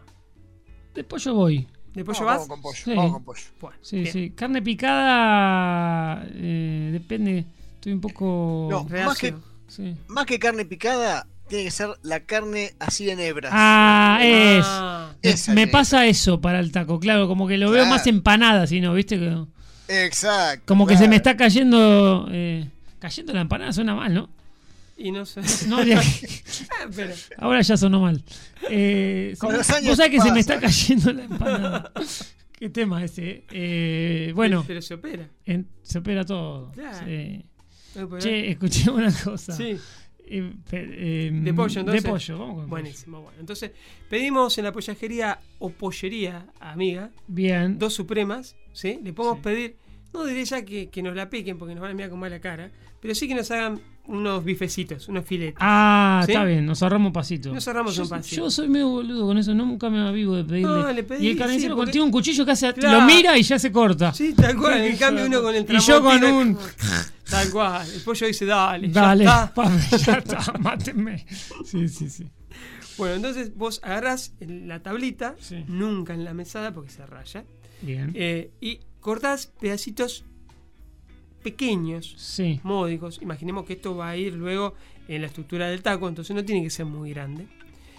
Y Cuadraditos, digamos. O, cuadraditos, o chiquititos, tiritas, pe- pequeños, Sí. puede ser tiritas, pero me gusta más la idea de- del cuadradito. Bien. ¿Sí? Bueno. Uy, perdón, fui yo. Entonces, toma la sartén, Sí. un poco de aceite, esa misma aceite mezcla, la- oliva, no, no va a poner No, aceite, no para va a eso, poner, de ninguna para manera. Bueno, entonces, se pone el aceite y se toma una cebolla, media cebolla en realidad, se la corta y se la pica finito, finito, finito, finito, pensando en la gente a la que no le gusta la cebolla. Muy bien. ¿Sí? Muy bien. En esa gente es eh, en donde Es nosotros taco encontramos- inclusivo, sí, Claro, banco. Exactamente. Banco. Se puede, se puede meter, por ejemplo, en la, en la procesadora. Sí, se puede, se Sí. puede, Bien, se puede. No, bien, te- bien. no tenemos palo de amasar, ¿usted quiere que tenga procesadora? Vamos, por favor. bueno, entonces, eh, así como quedó toda picadita, picadita, picadita esa cebolla, Sí. se la suelta sobre el aceite, Sí. ¿sí? Eh, que está en la sartén, Sí. Se reahoga. se reahoga. ¿Te gusta esa palabra? Me encanta esa palabra. Se salpimenta, salpimentamos. se pone un poquito de eh, pimentón, Bien. ¿sí? Es muy importante también la cebolla de verdeo, que le da un toque de distinción. Eh, Dos cebollitas de verdeo, las limpiamos bien, le cortamos eh, eh, esos bigotes Cuando feos que tiene al tienen, sí, principio. se los cortamos. Perfecto. Y el extremo contrario. que vino medio secón, sí, la medio puntita. amarillito. Sí. ese sí, bueno, eso lo cortamos también. Y Bien. cortamos también chiquitito, chiquitito, chiquitito, pero que se note que estamos Que hablando de cebolla de verdeo. Bien. Claro. Es importante que haya una Que presencia no sea visual. pasto. Claro, Exacto, sí, sí, exacto. sí. Bueno, aceitunas. Sin carozos. Aceitunas vos no. Aceituna yo no. Pero Yo- de última, bueno. un potecito aparte para mí. Listo, no hay problema, haces un poquito aparte. Lo hacemos sin aceituna. Esta semana lo hice sin aceituna. Me encanta. Bueno. Se compra. Hay muchas pollerías. Ojalá que Nachito Manchiol- Manquiola no esté, no esté escuchando esta parte. Porque va a decir todo lo que me gusta no le están poniendo. Bueno, en la pollajería o pollería venden también a veces panceta salada. Ah, ¿sí? Una fetita. Ah, sí. 100 gramos. Te levanta, te Sí, levanta. ¿Sabes cómo garpa? Lo cortás también en cuadraditos. Ahí vamos a estar un cuchillo grande y no le vamos a pedir al, todo le vamos al a señor pedir. de, de la pollajería que Disculpa, co- compré esto, me lo, me lo cortás. Incluso lo compré allá en la carnicería. Lo compré un cuchillo Bueno, lo cortás chiquitito, chiquitito, chiquitito. Lo pones también ahí. Sí, Bueno, aquellos que les gusta la aceituna, le ponen también aceituna. Ponen el pollo sí. y lo ponen al fuego. Sí. ¿sí? Van revolviendo, ¿sí? Las sartenes generalmente. Que no se te arrebate. Claro, las sartenes generalmente están teflonadas. Entonces, con una cuchara, ¿sí? Bien. Van a encontrarse con que si le ponen la tapa de una olla, se va a volver excesivamente húmedo.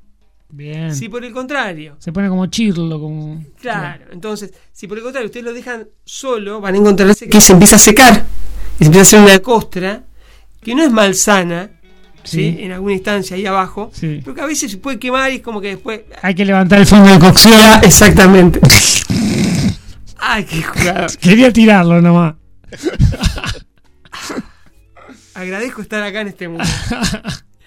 bueno, lo cierto es que si te pasa eso, que te queda muy seco, ¿qué haces? Vas a la heladera, manoteas y ¿qué encontrás? Un pote de queso Patagonia. Sí, señor. Agarrás, hundís la cuchara y lo metes en el medio. Y le das. Ese es Con el eso secreto. es el cuerpo que necesita. Exactamente. Y le da la humedad que necesitas, le da tonalidad justa. ¿Sí? ¿Terminaste? Vertés toda esa mezcla, ¿sí? En un tupper, en un plato hondo, en un recipiente X. Sí. Lavas la sartén, ¿sí? Porque la vamos a usar. Opa, ¿sí? bien. La lavas, la dejas seca y la dejas ahí. Sí. ¿sí? Bien. Ahora vamos a la masa. Vamos, me Vamos, gusta vamos cómo lo la dijiste. Estás muy preparado. Sí, no, esto. em, 300 gramos de harina, ¿sí? Puede ser leudante, puede que no. Si va a ser leudante, seguramente van a ser más gruesos. Claro. ¿Sí? Entonces ahí irá a gusto del consumidor. ¿sí? Yo lo que he hecho la última vez es mezclar las dos harinas. Ah. ¿sí? Ah, Las las maridaste, digamos. sí, es la maride. ah. Soy Julián Álvarez. sí, sí, sí, sí, sí, sí. Me, me siento Brian Romero. Bueno, hecho eso, aceite, también aceite. Bien. Tres cucharadas. ¿De qué aceite, señora? Cualquiera. Menos rotela, cualquiera. Menos el del auto. Sí, Bien. adentro. Sal a gusto, Sí. ¿sí? Y agua, 150 centímetros cúbicos. Vamos. Mira. Estamos Ahora tirando escúchame, con escúchame. precisiones, Sí. ¿eh? ¿Y un toquecito de orégano?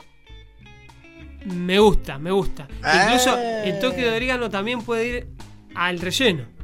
También. Así también. que sentite en libertad. Ah, mira, Fer está tirando orégano a la masa. Ojo. Claro. Es Sí, buena sí, esa. Es ¿eh? buena, buena, buena. Esa es un dato Revelador. muy bueno.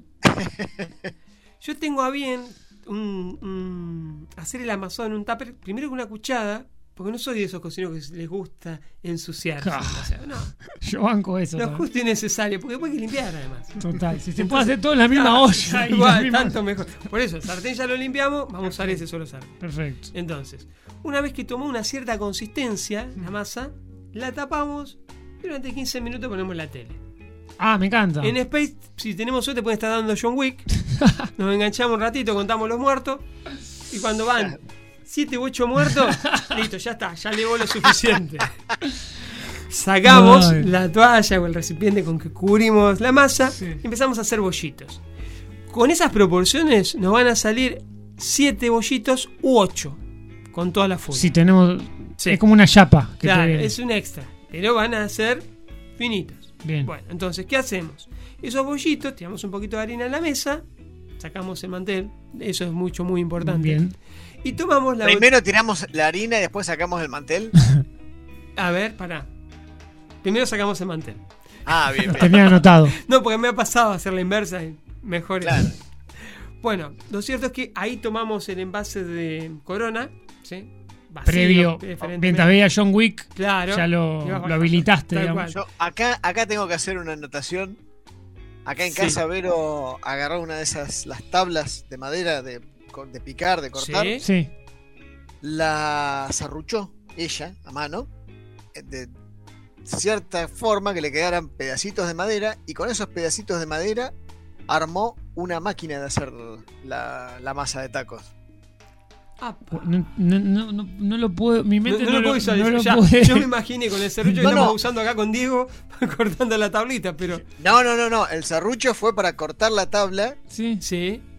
en proporciones que le quedaran para armar la máquina esta. Así a lo, a lo brigada. Después quiero foto de la máquina. Sí, sí, por sí. favor. O, por Mando, mando. o del producto. Estoy muy final. intrigado. Bueno, lo cierto es que, eh, digamos, con el envase de corona, Sí. sí. Usted va amasando, le va tirando un poquito de harina y tiene que lograr que sea lo más finito posible. Sí. ¿sí? Si tiene una forma circular, se agradece. Sería como Es el Lo sumo, mejor, claro. es claro. Pero no somos puristas. Si es más o menos, bueno, adentro. Es un cuadrado Claro. con las puntas Te redondeadas. queda con la bien. forma de Brasil, de China. va también. Un Canadá también. también te sirve. Bueno. Claro, mientras no te quede, no sé, la forma de Argentina, que, que es como sí, que tenés que. Es muy difícil. O sea, nosotros queremos mucho a nuestro país, pero. Pero no para comer un- No, no para no es la forma para comer un taco. No. O Chile menos. Menos, no, Claro. Chile menos. no. Fideos, pues, Chile. Claro. Bueno, lo cierto es que una vez que usted tiene, ¿sí? Ya amasado, finito, Hmm. lo que hace es prender el fuego, poner la sartén sola, sin aceite. Sin aceite. Sin Ah, aceite. Que se, que, que se caliente. Que se caliente. Y cuando pasaron dos o tres muertos más, ¿sí? Echas. Le echás, Bien. ¿sí? Y empezás a contar.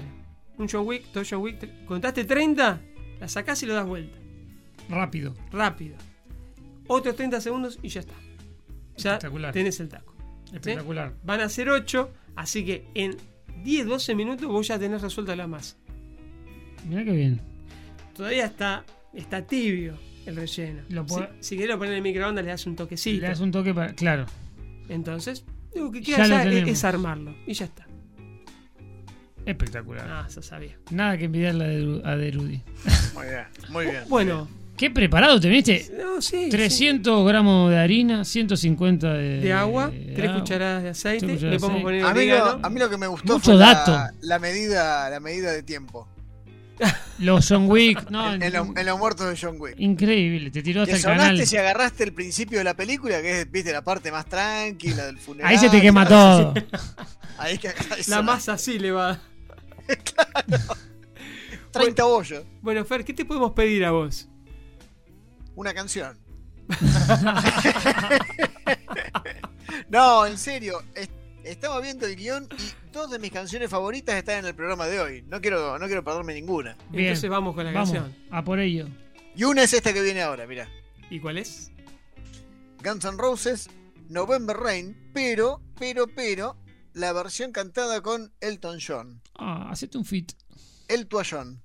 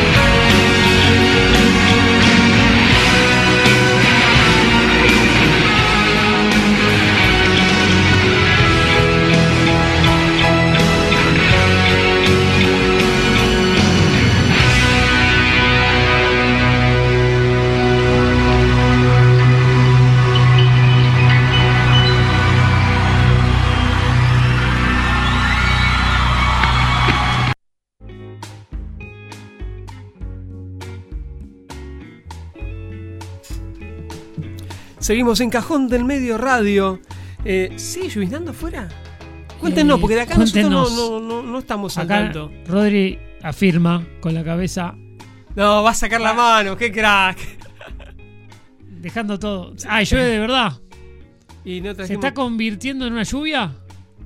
Upa, y no Bueno, trajimos paraguas. igual, porque si esto que te decía, que se decida. Sí, pero ¿se acuerdan de los sumerios? Lo que. Ah, bueno. Sale usted, amigo.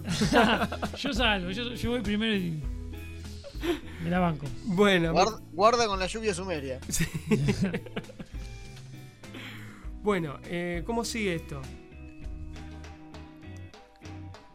Te- Bueno. Fer, Fer, ¿querés Sí. decir cómo sigue esto? Sí, cómo no. Y sigue cuando las letras y las músicas son expropiadas, cuando el sello de autor sella con tintas de limón, cuando en los ensayos las canciones propias se repiten como canciones de misa, cuando la droga se supone la misma pero las monedas no alcanzan para las vedettes de los visitadores médicos, llega el genérico, que no es la cosa, pero es parecida. Hay canciones que todo el mundo se sabe, aunque no, no tenga la menor idea de quién las canta. A lo mejor porque alguna vez no pararon de sonar en radios, en vinilos, en magazine, en cassette y en CDs. Y mucho tiempo después supieron guardarse un lugar en el imaginario colectivo, a veces como casuales encuentros en las plataformas en las que todo parece estar al alcance, y a veces como sabia herencia de los abuelos, los viejos o de algún hermano mayor. En ocasiones lo que está a mano es el genérico y la huella de sus autores o primeros intérpretes se va diluyendo, al menos para la mayoría del público. Este puede ser el caso de ¿Has visto alguna vez la lluvia caer?, escrita por John Fogerty e interpretada por la Creedence Clearwater Revival en 1970, que tiene un lugar seguro entre las grandes canciones de la historia del rock and roll e incluso del, del country, ¿sí? Eh, Si somos un poquito más, eh, más abarcativos. Eh, ¿Has visto alguna vez La lluvia caer? Es una canción escrita, como decíamos antes, por Fogerty, que pertenece al álbum Pendulum de la Creedence y que desde aquel lejano 1970 hasta el día de hoy ha generado muchas dudas respecto a cuál era el significado que la letra de la canción llevaba consigo. Hay quienes sostienen que puede referirse a la guerra de Vietnam, hay que ponerse en situación. En 1970 Estados Unidos todavía eh, estaba ocupando eh, el territorio vietnamita. Y en este caso, rain, lluvia en inglés, vendría a ser una metáfora de las bombas cayendo del cielo. Otros, sin embargo, sostienen que el motivo que inspiró a Fogerty para escribir la canción fue la marcha de su hermano Tom del grupo. Pero, pero, pero, como los sentimientos que refleja son medio universales, las lecturas múltiples son una consecuencia y casi casi una necesidad.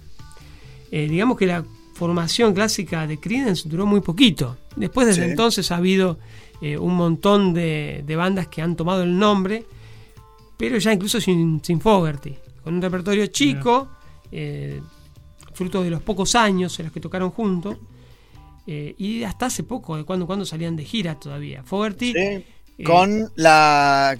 Pero ya no era Revival, era Revisited. Claro, tal cual, esa, esa pequeña vuelta de tuerca. Eh, El genérico del genérico. Pero yo no sé si en ese caso contarían o no con el visto bueno de Fogerty, porque supongo que debe ser el titular de los derechos de... Y sí. Calculo que sí. Bueno, lo cierto es que esta lluvia también podría representar la descarnada realidad que se abría paso en 1970 y que venía a señalar el límite de los sueños y los ideales que el rock and roll y la cultura juvenil en general habían alimentado en la década previa, abandonados luego por muchos de los que habían contribuido a crearlos. Pero también podría simbolizar muchas otras cosas. De hecho, Fogerty decía hace algunos años que cuando la tocaba se acordaba de su hija por los colores del arco iris. Mira. Algo que solemos hablar nosotros, a veces más fuera de micrófono que frente a él, es cómo la interpretación transita por lugares muy diferentes a los que el autor planea. Y está Total. muy bien que sea así. Sí, sí, sí. ¿Sí? Una obra que tiene una Es necesario sola- que sea así. Me parece que sería muy pobre aquella obra que no tiene diferentes formas de mirarse. Se me ocurre una. ¿Cuál? Y eh, to- es todo esto, el reggaetón y todo eso, ¿no? bueno, mucha- sí, sí. El sí. muévelo, muévelo. eh, No creo que esté hablando de un. Sí, de un tratamiento de contra el Parkinson. 600. No. Claro. Sí, pero igual ahí eh, en el mueble no mueble inclusive, digo, cada uno puede puede ponerle vos escuchaste esa canción en determinado día, en determinado lugar y Sí. por ahí estaba por ahí estabas en un momento lindo y te y, y te trae algo lindo o al revés, ¿entendés? Como que algo te trae, ¿viste? Como que te trae algo Sí, eh, sí, generan una memoria emotiva. Obviamente hay canciones que con las que puede- pasa más fácil, ¿no? Y otras con las que por ahí no, decís, ¿cómo es que yo este tema me, me gusta si yo no escucho, a, no sé, Mirá. X eh, autor? Sin embargo, es porque por ahí te, si, si indagás un poco, forma parte de, de tu historia, ¿viste? Sí. En algún lado. Sí. A mí eso me pasa mucho, pero mucho. Soy muy emocional con- para la música.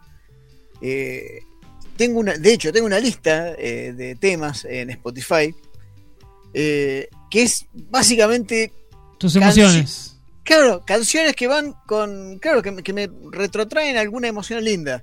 Claro, Y qué te lindo. pones a escu- lo más probable es que yo te la pase a vos. Y digas, es una porquería. pase no tiene otra cosa tipo de criterio. Claro, sí, sí. Por ahí te paso de un metal reviolento a un. A Shakira, sí. Claro, Sí, ¿me sí, sí. Pero bueno, yo lo escucho y me retrotraen a esos momentos.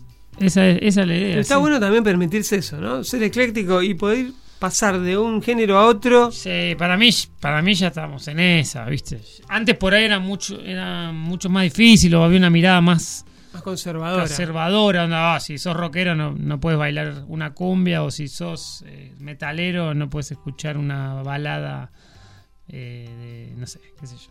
Sí, de Pero- Luis Miguel. De Luis Miguel, ¿viste? Pero, mm, pero para mí sí, o sea, porque en, en algún punto es el mismo arte, digamos, ¿no? O sea, es como, es como decir, bueno, si te gusta Picasso, no, Claro, no te gusta Dalí. no te O gusta sea, Dalí. Claro, pero por eso digo, es, es un poco, está bueno abrir un poquito el oído. Hoy hablamos de eso con el, el tema que, que, que puso Fer. Que de última, bueno, la primera parte nos, nos gustó, después ya no nos gustó tanto, pero de última, Pero está bueno permitírselo. escuchar, tal cual. Es abrir Salir de la zona de confort. Exactamente. Claro. Sí, sí, sí. Bueno, eh, diremos que la canción en cuestión se trata de una composición sencilla, es directa, es medio tristona, ha trascendido a su tiempo y sus circunstancias para convertirse en un himno de esos que no saben de tiempos ni de generaciones. Acá, naturalmente, respondiendo a lo que es la sección, viene el tiempo de la presentación de nuestra versión, que tiene que ser alternativa, no puede ser la original. Y con eso viene un problema. Las versiones son muchísimas, pero estamos hablando de muchas. Y hay algunas que son realmente muy buenas. La, de Rod Stewart es excelente. Es muy linda Es versión. muy linda versión. La de Johnny Cash, mucho más country, también es muy buena. La de Bonnie Taylor, la de Joan Jett, la de Spin Doctors, R.E.M. tiene una versión en vivo, Minutemen, Alison Moore, y una lista que puede ser mucho más larga. La versión de Spin Doctors, por ejemplo, supo ser banda de sonido de calles de Filadelfia, y si bien nos gusta mucho, como gentes previsoras que somos, preferimos guardarla para alguna próxima banda de sonido. Y entonces, bueno, entonces. Entonces nos quedaremos en esta ocasión con la de los Ramones. ¿Sí? Tengo, tengo una anécdota personal con y esa. eso, a eso íbamos. Te Bien. Escuchamos, Fer. Eh, los Ramones, bueno, el último show internacional que dan ellos, lo dan acá en Argentina. Iba a ser en realidad su último, su último show de la carrera. Cerraban su carrera acá en Argentina porque siempre les gustó mucho más allá del, del decirlo de la boca para afuera, el público argentino. Eh, en medio de este recital se enteran que el cantante de Pearl Jam, que es gran fanático, también era gran fanático de, Ramones, les había conseguido un último show en Estados Unidos. Y eso no le gustó mucho al cantante. Eh, no le gustó mucho porque él ya había dado su palabra de que su último show iba a ser acá. Y de repente se encuentra con que tiene otro. El último tema del, del show, que yo lo vi en vivo en el estadio de River, el día de mi cumpleaños. el día- ¿Cómo, el cómo día te de- vas a olvidar de eso? Claro. Ah, eh, los Ram- yo soy como soy como el señor Ver. Los Ramones tocaron en mi cumpleaños. Claro. ¿Viste? Eh, bueno, fue justamente eh, Have You Ever Seen the Rain. Mira. Eh, uno lo escuchó, sí, yo por lo menos lo escuché y me quedé esperando un algo más. O sea, un bis, un, unas Claro. palabras de despedida. Claro, que terminen con un tema de ellos. Claro, literalmente el show terminó así. Último acorde de la canción. Gracias Argentina, adiós amigos. Tac, tiró el micrófono y se fue. Mira vos. Así, Wow, seco. Seco. Nos quedamos como media hora en el estadio esperando. A ver si qué a pasaba. Ahora vienen, Claro. claro, dijiste. Y no, no, no, no. Cerraron No, no. con un cover. Cerraron con un cover y ahí terminó. Y pedazo de cover. Y pedazo de versión también. Bueno, pese a la distancia geográfica de costa a costa, de hecho, y estilística, en algún lugar existe una conexión directa entre la Creedence y los Ramones. Capaz que la frescura, capaz que la inmediatez. Algo hay, algo hay. Eso sí, en las manos de los neoyorquinos, la canción de Fogerty ya no es un lamento, sino un proyectil demoledor que en vez de melancolía dispara pura rabia. Para este lunes rabioso, y jueves, ¿por qué no?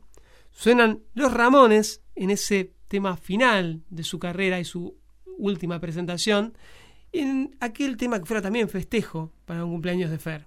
¿De cuántos años sería Fer? 18. ¡Wow! Entra a la mayoría de edad Por la puerta grande. por la puerta grande. Vamos entonces con los Ramones que nos preguntan, que nos inter- intem- ah, interpelan. Vamos, así se dice. ¿Has visto alguna vez la lluvia caer?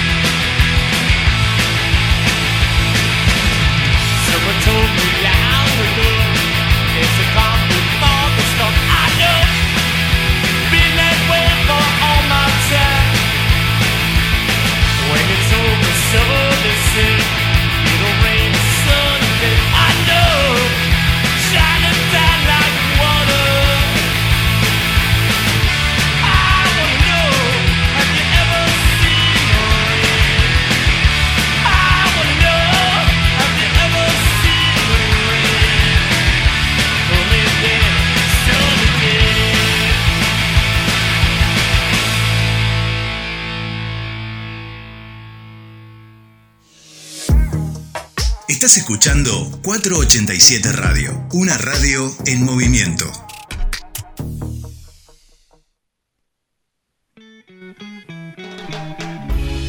Estamos de nuevo en Cajón del Medio Radio. 221-363-1836. Esa es nuestra vía de comunicación. En el WhatsApp nos pueden decir lo que. Si quieren decirnos que paró de llover, bienvenidos No, sean. lo que quieran, no. Bueno, lo que quieran, no, tienen razón. Ya hemos visto. Pongan lo que quieran y. Y después vemos. y después Censu- vemos. Se censura. Si hay que censurar, se censura. No, mentira. Qué malo que estamos. No, no, está claro que con lo que dijo Fer de Julieta, está claro que no estamos censurando a nadie. No, de ninguna que manera. piense distinto a nosotros. Bueno, nuestro Instagram es arroba cajón del medio, el de la radio es arroba 487 radio.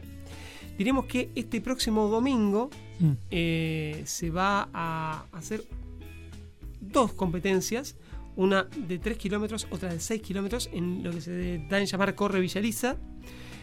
Es una iniciativa que nos parece excelente, está muy buena. Después de mucho tiempo de no poder eh, animarnos por, por cuestiones que son de público conocimiento, que tienen que ver con la cuarentena eh, que se ha extendido hasta no hace mucho.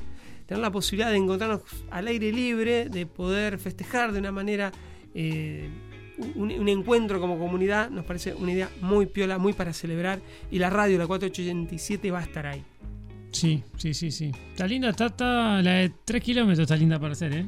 Sí, yo la de Esa 3 no- kilómetros me Esa te animaría, la bancás. sí, sí, sí, la de creo que 6 ya sí. tenés de otro resto. Sí, para la de 6 necesito plata para el remis. O una Por lo sube, menos, claro. mínimo. Sí, sí, sí, sí. No, de veras le digo. 3 kilómetros sí. Vamos. Y quedo. Donde son los 3 kilómetros Ahí. me quedo ahí. A campo.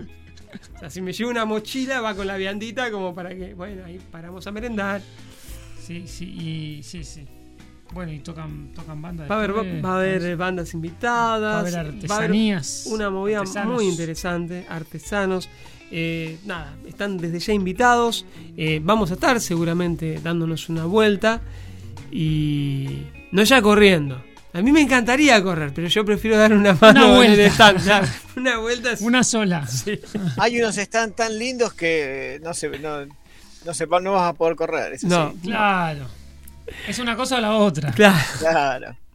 Todo no se puede, diría la abuela. Bueno, en Cajón del Medio nos colamos entre bambalinas. Leemos el diario de Ojito y espiamos a las musas cuando se agachan para levantar apuntes. He aquí un vistazo indiscreto a cómo se cocina un éxito. ¿O no? Porque toda gran gesta puede esconder una gran sorpresa detrás. Historiarte. You. Bueno, hay cosas que nos remontan irremediablemente a nuestros primeros años de vida. Puede ser un dibujo animado, puede ser una canción, un libro, por ejemplo. Las historietas de Nippur de Lagash tienen ese efecto en mí. Pero hoy no vamos a hablar del rey tuerto y vagabundo de la Mesopotamia antigua, sino de su creador, el recientemente fallecido Robin Hood. Robin Hood, a pesar de sonar a seudónimo, era su nombre real. Yo toda la vida pensé que era ¿Sí? seudónimo. Yo también. Sí, sí, sí. No, era su nombre real. Sus abuelos habían sido unos socialistas australianos que tras una huelga de esquiladores en el año 1900 huyeron de su país para afincarse en Paraguay, un país en el que podían vivir bajo sus ideales sin ser perseguidos. Allí fundaron la ciudad de Nueva Australia. Sin embargo, Wood tuvo varios seudónimos a lo largo de su carrera, más allá de que Robin Hood no es un seudónimo. Y esto se debía a que era un escritor muy prolífico, por lo que la editorial Columba le pidió cambiar alguna de sus firmas para que su nombre no se hubiera repetido tantas veces. Escribía tanto el muchacho que de repente era, todas las historias de la revista eran de él. Eh, Wood tuvo una infancia difícil. Nunca conoció a su padre y su madre se vio obligada varias veces a dejarlo al cuidado de un orfanato. Solamente completó la educación primaria sin embargo, desde pequeño fue un ávido lector y autodidacta. Comenzó a trabajar de lo que podía en distintos pueblos de su Paraguay natal y de Argentina. Y así llegó a Buenos Aires, donde consiguió estudiar. En la Escuela Panamericana de Arte comienza a estudiar para ser guionista y dibujante. En esa época consigue ser publicado por, primera vez en la editorial Columba, de la cual pasó a ser su principal escritor. Junto a Lucho Olivera deciden crear el personaje de Nippur de Nagash, inspirados en la fascinación que ambos sentían por el pueblo sumerio. A partir de ahí, consiguió hacerse un nombre importante en la historia de las viñetas. Eh, la entrada estable de dinero le, le permitió cumplir su sueño de recorrer el mundo, y mientras viajaba escribía, reflexionando sobre la naturaleza humana, como solían hacerlo sus vagabundos personajes. A lo largo de su trayectoria ha sido merecedor de varios galardones. Entre ellos se encuentra el Yellow Kid, el premio Gran Creador y el premio Pléyade. Diremos además que en el departamento de Caazapá, lugar natal del autor, la gobernación decidió crear un parque con su nombre, a modo de homenaje. Qué bueno. Sí. Entre sus creaciones se encuentran ni más ni menos que 95 personajes y más de 10.000 guiones de historietas. Digamos que no sufría del síndrome de la hoja en blanco. No, definitivamente. Además, digamos, ¿Quién pudiera? a- aquel que ha, que ha tenido en algún momento a- alguna de esas ediciones de Nippur de la Gallo o alguna de esas tantas otras publicaciones, eh, se encontraba con que no eran guiones sencillos. O sea, No. no. era una historia lineal que no, no, tenía profundidad, tenía eh, debates éticos. Realmente estamos hablando de obras que tenían mucho valor literario. Sí, Eh, el sí, guion no es un género menor. Y la historieta está muy lejos de serlo. Sí, no se, no se puede comparar un, un Nippur, por ejemplo, con los cómics eh, pulp de los años 40 de Estados Unidos. No, definitivamente no. Eh, bueno, de hecho, muchas de las obras de, de Columba eran más literarias que, que otra cosa. Eh, mu- mucho texto y un dibujo eh, mal coloreado, generalmente, ¿no? Sí. Pero bueno, entre estos 10.000 guiones de historietas y 95 personajes, se encuentran, por ejemplo, el ya mencionado Nippur, estaba Dago, Gilgamesh el Inmortal, el despistado espía Pepe Sánchez, ese es un favorito acá de, de Esteban. Sí, sí, sí, definitivamente. Era buenísimo, era buenísimo. Sí, sí. Yo lo conocí por vos, de hecho. Y una auténtica sitcom en papel titulada Mi novia y yo. Otra que también, buenísimo. Como pueden ver, sus obras abarcan desde la fantasía heroica hasta la comedia romántica, pasando por lo eminentemente histórico y hasta el policial negro. Como dato anecdótico, quiero contarles que tuve la suerte de conocerlo en persona allá en el 95, en la primer gran convención de historietas y cine fantástico de Argentina. Dicen que uno nunca debe conocer a sus héroes. Creo que con Robin Hood se puede hacer la excepción tranquilamente. Me encontré con un hombre sencillo, simpático, amable, con un humor muy particular y dispuesto a hacer algún dibujo de sus personajes a, pasar- a pesar de no haber sido su ilustrador original. Eh, Robin Hood falleció el 17 de octubre de este año, víctima, según palabras de su esposa, de una penosa enfermedad, sin dar más detalles. Pero como suele suceder con los artistas, en realidad no murió. Porque el cuerpo se habrá ido, pero nos quedan sus obras. Y vaya cantidad de obras que nos ha dejado el maestro Wood. Desde nuestro humilde lugar decidimos recordarlo así, con esta pequeña y efímera biografía y con una canción que habla de aventuras. Porque, ¿qué otra cosa fue Robin Hood sino un arquitecto de sueños y aventuras? Así que, evocando a du- el duro cowboy del oeste norteamericano, que es otra de sus numerosas creaciones, vamos a escuchar Ghost Riders in the Sky en la clásica versión de Johnny Cash.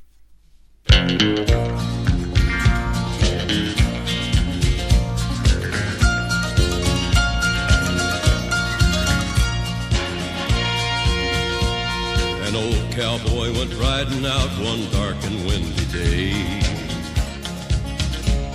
Up on a ridge he rested as he went along his way. When all at once a mighty herd of red-eyed cows he saw plowing through the ragged skies and up a cloudy draw. Their brands were still on fire and their hooves were made of steel. Their horns were black and shiny and their hot breath he could feel. A bolt of fear went through him as they thundered through the sky, for he saw the riders coming hard, and he heard their mournful cry. Yippee-i-oh!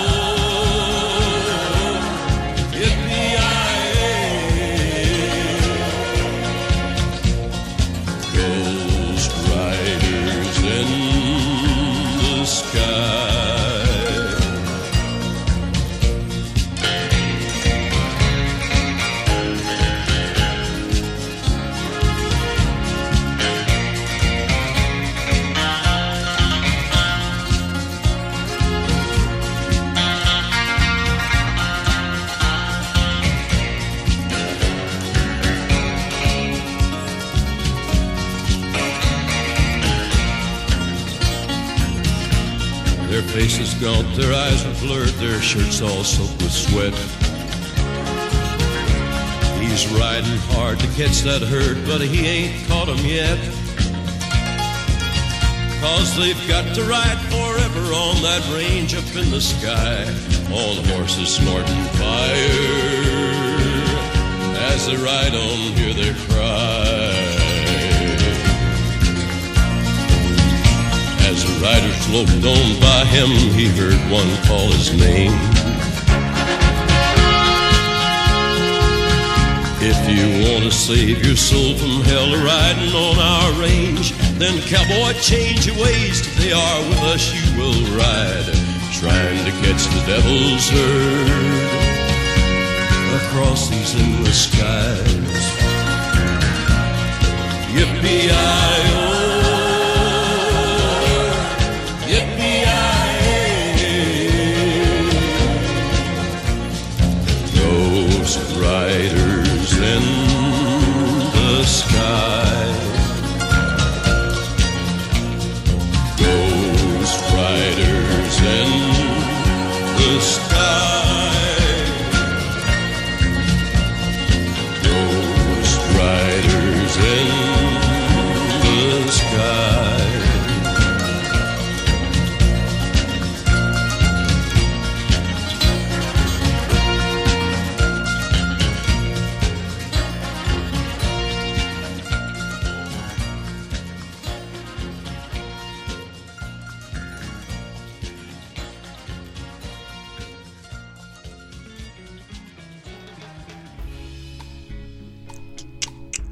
Estamos de vuelta en Cajón del Medio Radio, ya estamos preparándonos para el cierre. Acá tenemos el cronograma, ¿sí? para darles más exactitud a lo que les adelantamos respecto a la prueba de corre de Villaliza Corre, en este caso va a ser la segunda edición.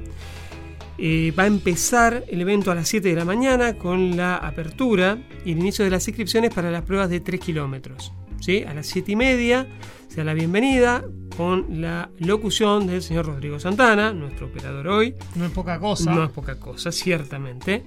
Vamos a madrugar, Va- vamos a madrugar porque hemos comprometido presencia, vamos a estar aguantando los trapos. ¿Siete de la mañana? Siete y media, Bien, siete y media. Bien, bien. Va a costar, pero. Ah, uh. Bueno, a las 8.30 cierra la inscripción de los 3 kilómetros. 8.35 de entrada en calor a cargo de la profesora Dayana Otero eh, de Gimnasio MAV. A las 8.50 una charla técnica, ¿sí? Supongo que tendrá que ver con algunas recomendaciones sobre cómo, cómo encarar la carrera. A las 9 horas será la largada de la prueba de 6 y de 3 kilómetros de Villaliza Corre segunda edición. A las 10 horas, finalización de pruebas de 6 y 3 kilómetros. Momento. A ver, espera. A las 9 largan y estarían pretendiendo que yo, la de 6 kilómetros, a las 10 ya esté de vuelta. Dale, Esteban, te ¿Vos ponen atrás. con quién me pasas dale. Hagamos una cosa, cuando no ve nadie, pasamos, yo paso en la bici, te, te cargo en el auto, mejor en el auto, ¿no? Sí, Más sí, difícil. sí, si nos van a ver, se van a dar cuenta. ¿Vos tenés vidrio polarizado? Eh, no, Semitono. no, semitono. Voy en el baúl, no te preocupes. Sí, sí. Vos sabés que, Esa- que eso lo hicieron en una olimpiada. física. Ah, no, ¿no? una olimpiada. Ah. Sí. En una maratón, no me acuerdo cuál es, prometo traer la data. Eh, obviamente terminaron descalificando, pero el tipo había ganado la maratón y había ido en un coche. Otra época. Otra época, otra época. A Ciru le hacían eso en las clases de- cuando los, manda- Qué cuando, malo, cuando los mandaba a correr eh, en la parte que no se veía, agarraba uno en bici y lo llevaba al otro. Hermoso, hermoso. Otra época también. Bueno, eh, para las 10 entonces hay, la- hay una finalización de las pruebas de 6 y de 3 kilómetros. A las 10 y cuarto, vuelta a la calma. Yo me parece que esa parte es la que voy a agarrar. Yo voy a ir a volver a la calma. Volver a la calma. Llegás caminando, discúlpame, yo quiero volver a la calma. Acá de lo devuelve a uno la calma. sí. Eh, bueno, esto es a cargo de la profesora Claudia Gómez, en este caso el gimnasio Forza. A las 10 y 20 va a haber unas palabras de las autoridades con el inicio de los sorteos, ¿sí? que van también a ser parte de, esta festividad. A las 10.45 los agradecimientos a los sponsors, la gente que va a colaborar de una u otra manera con eh, Villa Elisa Corre. Bueno, entrega de los premios general y por categorías. Y a las 11 de la mañana, sorteos finales, finalización del evento. Y bueno, a partir de ahí hay otra serie de actividades, como mencionábamos antes, que tienen que ver con eh, la parte artística. Con la parte artística, exactamente. Bueno. Bueno. Eh, acá hay un saludo. Buenas Sí. y lluviosas noches, muchachos. Un gran saludo para todos y excelente programa, como siempre, nos dice Antonio. Antonio e- e- es, es un oyente al que queremos mucho y al- de que en algún momento también vamos a tratar de tener presencia. Seguro. Un tipo sumamente didáctico, sabe mucho, él es hombre de matemáticas, pero es uno de esos tipos que te hacen entretenidas las matemáticas, que para mí es maravilloso. Uh, porque es- a mí no- los números... Todo un mérito. Sí, a mí los números no me están... No. Bueno, pasamos a un artefacto cultural que, que tiene que ver con un crossover, algo que nos había quedado ahí en, en- en las gateras, como quien dice. Eh, después de ese artefacto cultural, un temazo donde lo subiera y después nos despedimos nosotros. Y prometemos ya, Rodrigo, porque claro, yo estoy prometiendo mucho. No, mejor nos, nos despedimos ahora. Sí. Pues sí, porque Sí, si no- sí, sí, sí. Que Estamos mañana hay que madrugar. Estamos en Claro. offside, estamos en offside. Ya el domingo se va a tener que levantar a las seis y pico. que le vamos a comprometer nosotros un martes en esa misma tónica. Bueno, nada, les agradecemos profundamente haber estado ahí. Eh, aquellos, porque me consta que hay personas que se han descargado el, el Twitch para vernos. Espere- esperemos no haberlos defraudado demasiado. Es lo que hay. Por lo menos estamos limpitos, ¿sí? Y, y casi que peinados. Dato, tengo un dato, Habla tengo por un vos. dato. que- Tengo un dato acá que me están pasando por cucaracha. Dice Julieta que el ganador del maratón olímpico de 1904 usó un coche durante parte de la carrera. Ahí está. Mirá. Te digo, eh, Julieta está tirando mucha data. Se está candidateando a, Está- productora, me parece. Está haciendo mucho más mérito Que Pablo Albuquerque, que ya otros. está. Habría que anotarla en vez de... Sí. Pablo cada vez va descendiendo más el nombre. Ah. Bueno, eh, los invitamos a volver a escucharnos el jueves. Los invitamos desde ya a Villariza Corre segunda edición el próximo domingo. Mi parte, no mucho más. Eh, y bueno, nada, todo en sus manos. Bueno, eso. Eh, les mandamos un beso grande. Que descansen, que tengan linda semana.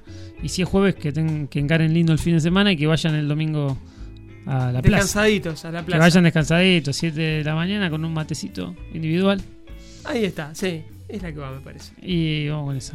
Y Fer, Sí. Y besos para todos. besos. Ya, si total los besos son Así. gratis. Es cierto. Y Ah, lo bien que queda. Besos y abrazos. Nos vamos entonces con esto que eh, en las líneas de montajes no se encuentra, que las factorías siguen sin poder obtener las matrices. Eso que los japoneses sueñan y los chinos se muerden el labio por copiar, está por supuesto aquí en Cajón del Medio. Es nuestra despedida del programa de hoy y se trata ni más ni menos que de artefactos culturales.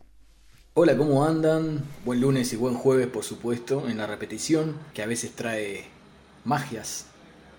Nunca se sabe qué ocurre en una repetición. ¿Es exactamente el mismo programa? ¿O hay algo más o algo menos? En el caso de artefactos espero que haya algo más. Esta entonces es una nueva edición de Artefactos Culturales y hoy les vengo a hablar de un crossover absolutamente maravilloso. 1967, Río de Janeiro. Unos jóvenes innovadores hace unos años que crearon un nuevo ritmo llamado bossa nova, una especie de nueva ola que trae nuevos aires a la música sincopada del gran país sudamericano. Ese ritmo ya está trascendiendo las fronteras, ha llegado por ejemplo a la Argentina y está mirando al jazz estadounidense y el jazz estadounidense está mirando hacia Brasil con atención. Antonio Carlos Jobim, uno de los creadores de la bossa, junto con Joao Gilberto y con Vinicius de Moraes desde las letras y varios otros, recibe una llamada que le dice el señor Frank Sinatra quiere hablar con usted, con vos, con vos. Hay que ver en qué idioma se lo dicen. El tipo cuelga y putea y dice, me están haciendo una joda a mis amigos. A él le hacían jodas, tipo como Vinicius de Moraes. Tenía un 40 años, estaba rondando los 40 años, Jobim, Tom Jobim. La cuestión que insistentemente lo llaman hasta que una voz le dice, soy Frank Sinatra y estoy muy interesado en trabajar con vos, ¿qué te parece? Y Jobim, temblando, dice, ¿cuándo? ¿Dónde? Así que así empieza a prepararse, a pergeniarse, que palabra horrible, una reunión histórica, un cruce histórico. El guionista, director y productor Oscar Plasencia lo cuenta de manera muy interesante en un artículo de la revista Moon Magazine, porque una vez que le dicen a Jobim, vamos a grabar este disco, y que el tipo recupera el aliento, porque era muy fana de la voz de Sinatra, a todo esto un pequeño una acotación. 1967, Sinatra está perdiendo el cetro, están los Beatles en Inglaterra, se está corriendo el eje, ¿sí? De, de Nueva York y otras ciudades estadounidenses, eh, o Las Vegas por ejemplo, hacia Londres. Y el tipo quiere mantenerse ahí. Es la voz. Y lo llama Jobim, que en ese momento ya era una institución en Brasil, pero una institución que admiraba a Frank Sinatra. Bueno, Jobim viaja a Estados Unidos, pero Sinatra no estaba ahí. Sinatra se había ido a, a una pequeña vacación, digamos, a los Barbados, para intentar recuperarse, cuenta Oscar Plasencia en este artículo que les mencionaba, de la crisis matrimonial con la jovencísima Mia Farrow.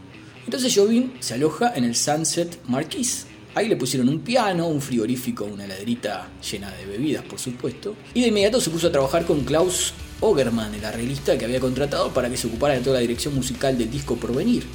Pero pasaban los días, repasaban los engranajes de Garoto de Ipanema.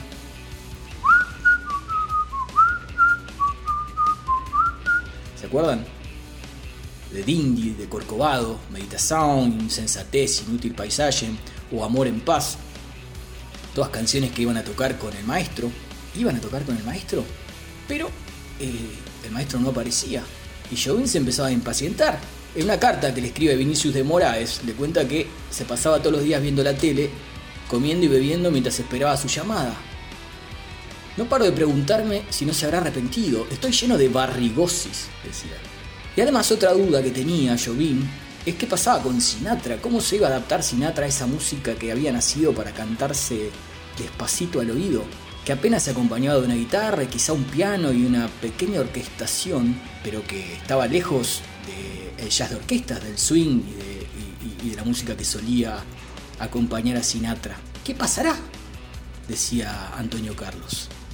El productor Sonny Burke le llamó y le dijo, van a comenzar a grabar el día 30. El 30 Frank Sinatra llegó media hora antes de lo previsto al estudio, algo que nunca había pasado. Inmediatamente se puso a ensayar las canciones de Jobim, cantaba, silbaba, modificaba cosas. La cabina de control empezaba a llenarse de gente. Poco a poco llegaban los músicos. Uno comentó, absolutamente todo y todos estábamos bajo la personalidad de Sinatra.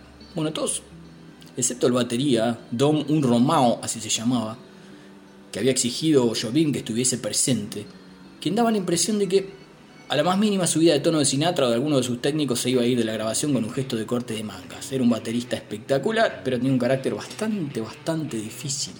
Imagínate, plantártele a Sinatra. Y empieza la grabación, 8 de la noche. Sinatra lo mira al director de orquesta y le dice, bueno, probamos una, ¿eh? Vamos a ver, deme un la. Y chasquea los dedos. El la pasa rápidamente de el piano a la cuerda, de la cuerda a la madera. Tocan la canción una vez. Entonces hay un largo descanso, relata Plasencia, y una tensa espera. El arreglista y el director de orquesta preocupados lo miran a Sinatra. ¿Tempo? No, no, el tempo está bien, es la única manera de hacerlo, hay que atenerse a él. Solo hay un tempo para esta canción, cualquier otro no sería indicado para el caso. Arrancan con Dingy, todo va como la seda. Cuando termina la canción, Sinatra comenta, la última vez que canté tan bajo fue cuando tuve laringitis. Otra toma de sonido. Pobres los que tienen que soplar en su instrumento. Empieza la grabación, no pasan dos minutos y un trombonista deja la vara de su instrumento deslizarse unos milímetros fuera del compás y Sinatra se da cuenta. El pobre músico, pálido, lo mira a Sinatra y Sinatra le dice, no te esfuerces. El trombonista intenta bromear, si soplo más suave, el aire va a acabar saliéndome por la nuca. Sonny Burke, el productor, se pasea de un lado a otro, tratando de que reine el silencio, mientras que Jobim habla en voz baja en portugués con el batería y con Ray Gilbert, su productor. Parece tranquilo, relajado. Mientras a su alrededor hay una especie de nerviosismo contenido. En el siguiente tema, Jobim va a cantar con Sinatra. Tom solo parece estar pendiente de los latidos de su propio corazón, dice majestuosamente Plasencia. Sinatra y Jobim cruzan una mirada de complicidad y arrancan. Termina la, última nota, todos los músicos están quietos, expectantes, hasta que los platillos dejan de vibrar. Sinatra sonríe. Es evidente que le gustó. Mira hacia la sala de control, los técnicos levantan los pulgares. Esto, dice Sinatra, la voz, el maestro. Esto exactamente es lo que tiene que ser el disco. Jobim se acerca a Albert Francis Sinatra, le pone su mano en el hombro y dándole un fuerte apretón le dice, esto es bossa nova.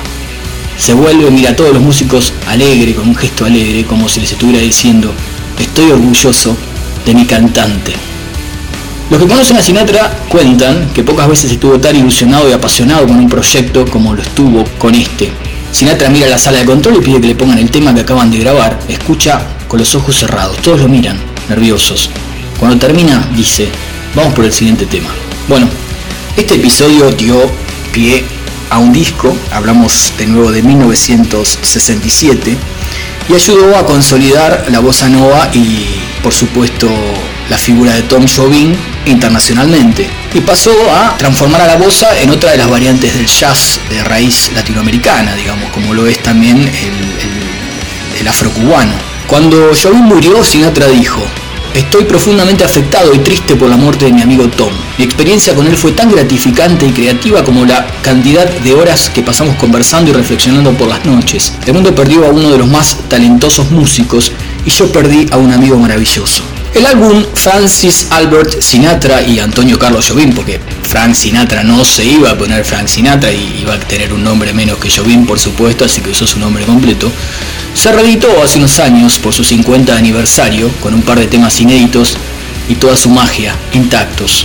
Los dos mundos fundidos en una belleza controlada, suavecita, con un Sinatra cantando más bajo que nunca y un Jobim absolutamente suelto como siempre, contando sus historias en dúos memorables. Vamos a irnos entonces recordando esa unión con un medley que hicieron juntos, un Sinatra fumando, tranquilo, yo mismo al lado con su guitarra acústica, con algunos temas que hicieron en el disco, tocados en vivo. Un abrazo, nos encontramos.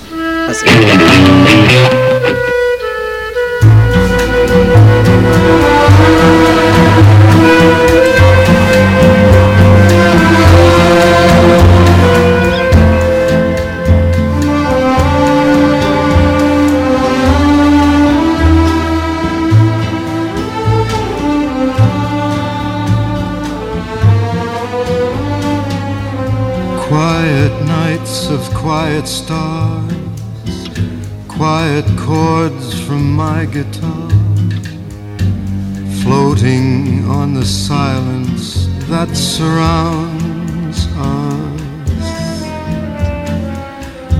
Quiet thoughts and quiet dreams, quiet walks by quiet streams and a window looking on the mountains and the sea. How lovely! This is where I want to be. Here with you so close to me until the final flicker of life's ember. I who was lost and lonely, believing life was only a bitter tragic joke, have found with you. The meaning of existence, my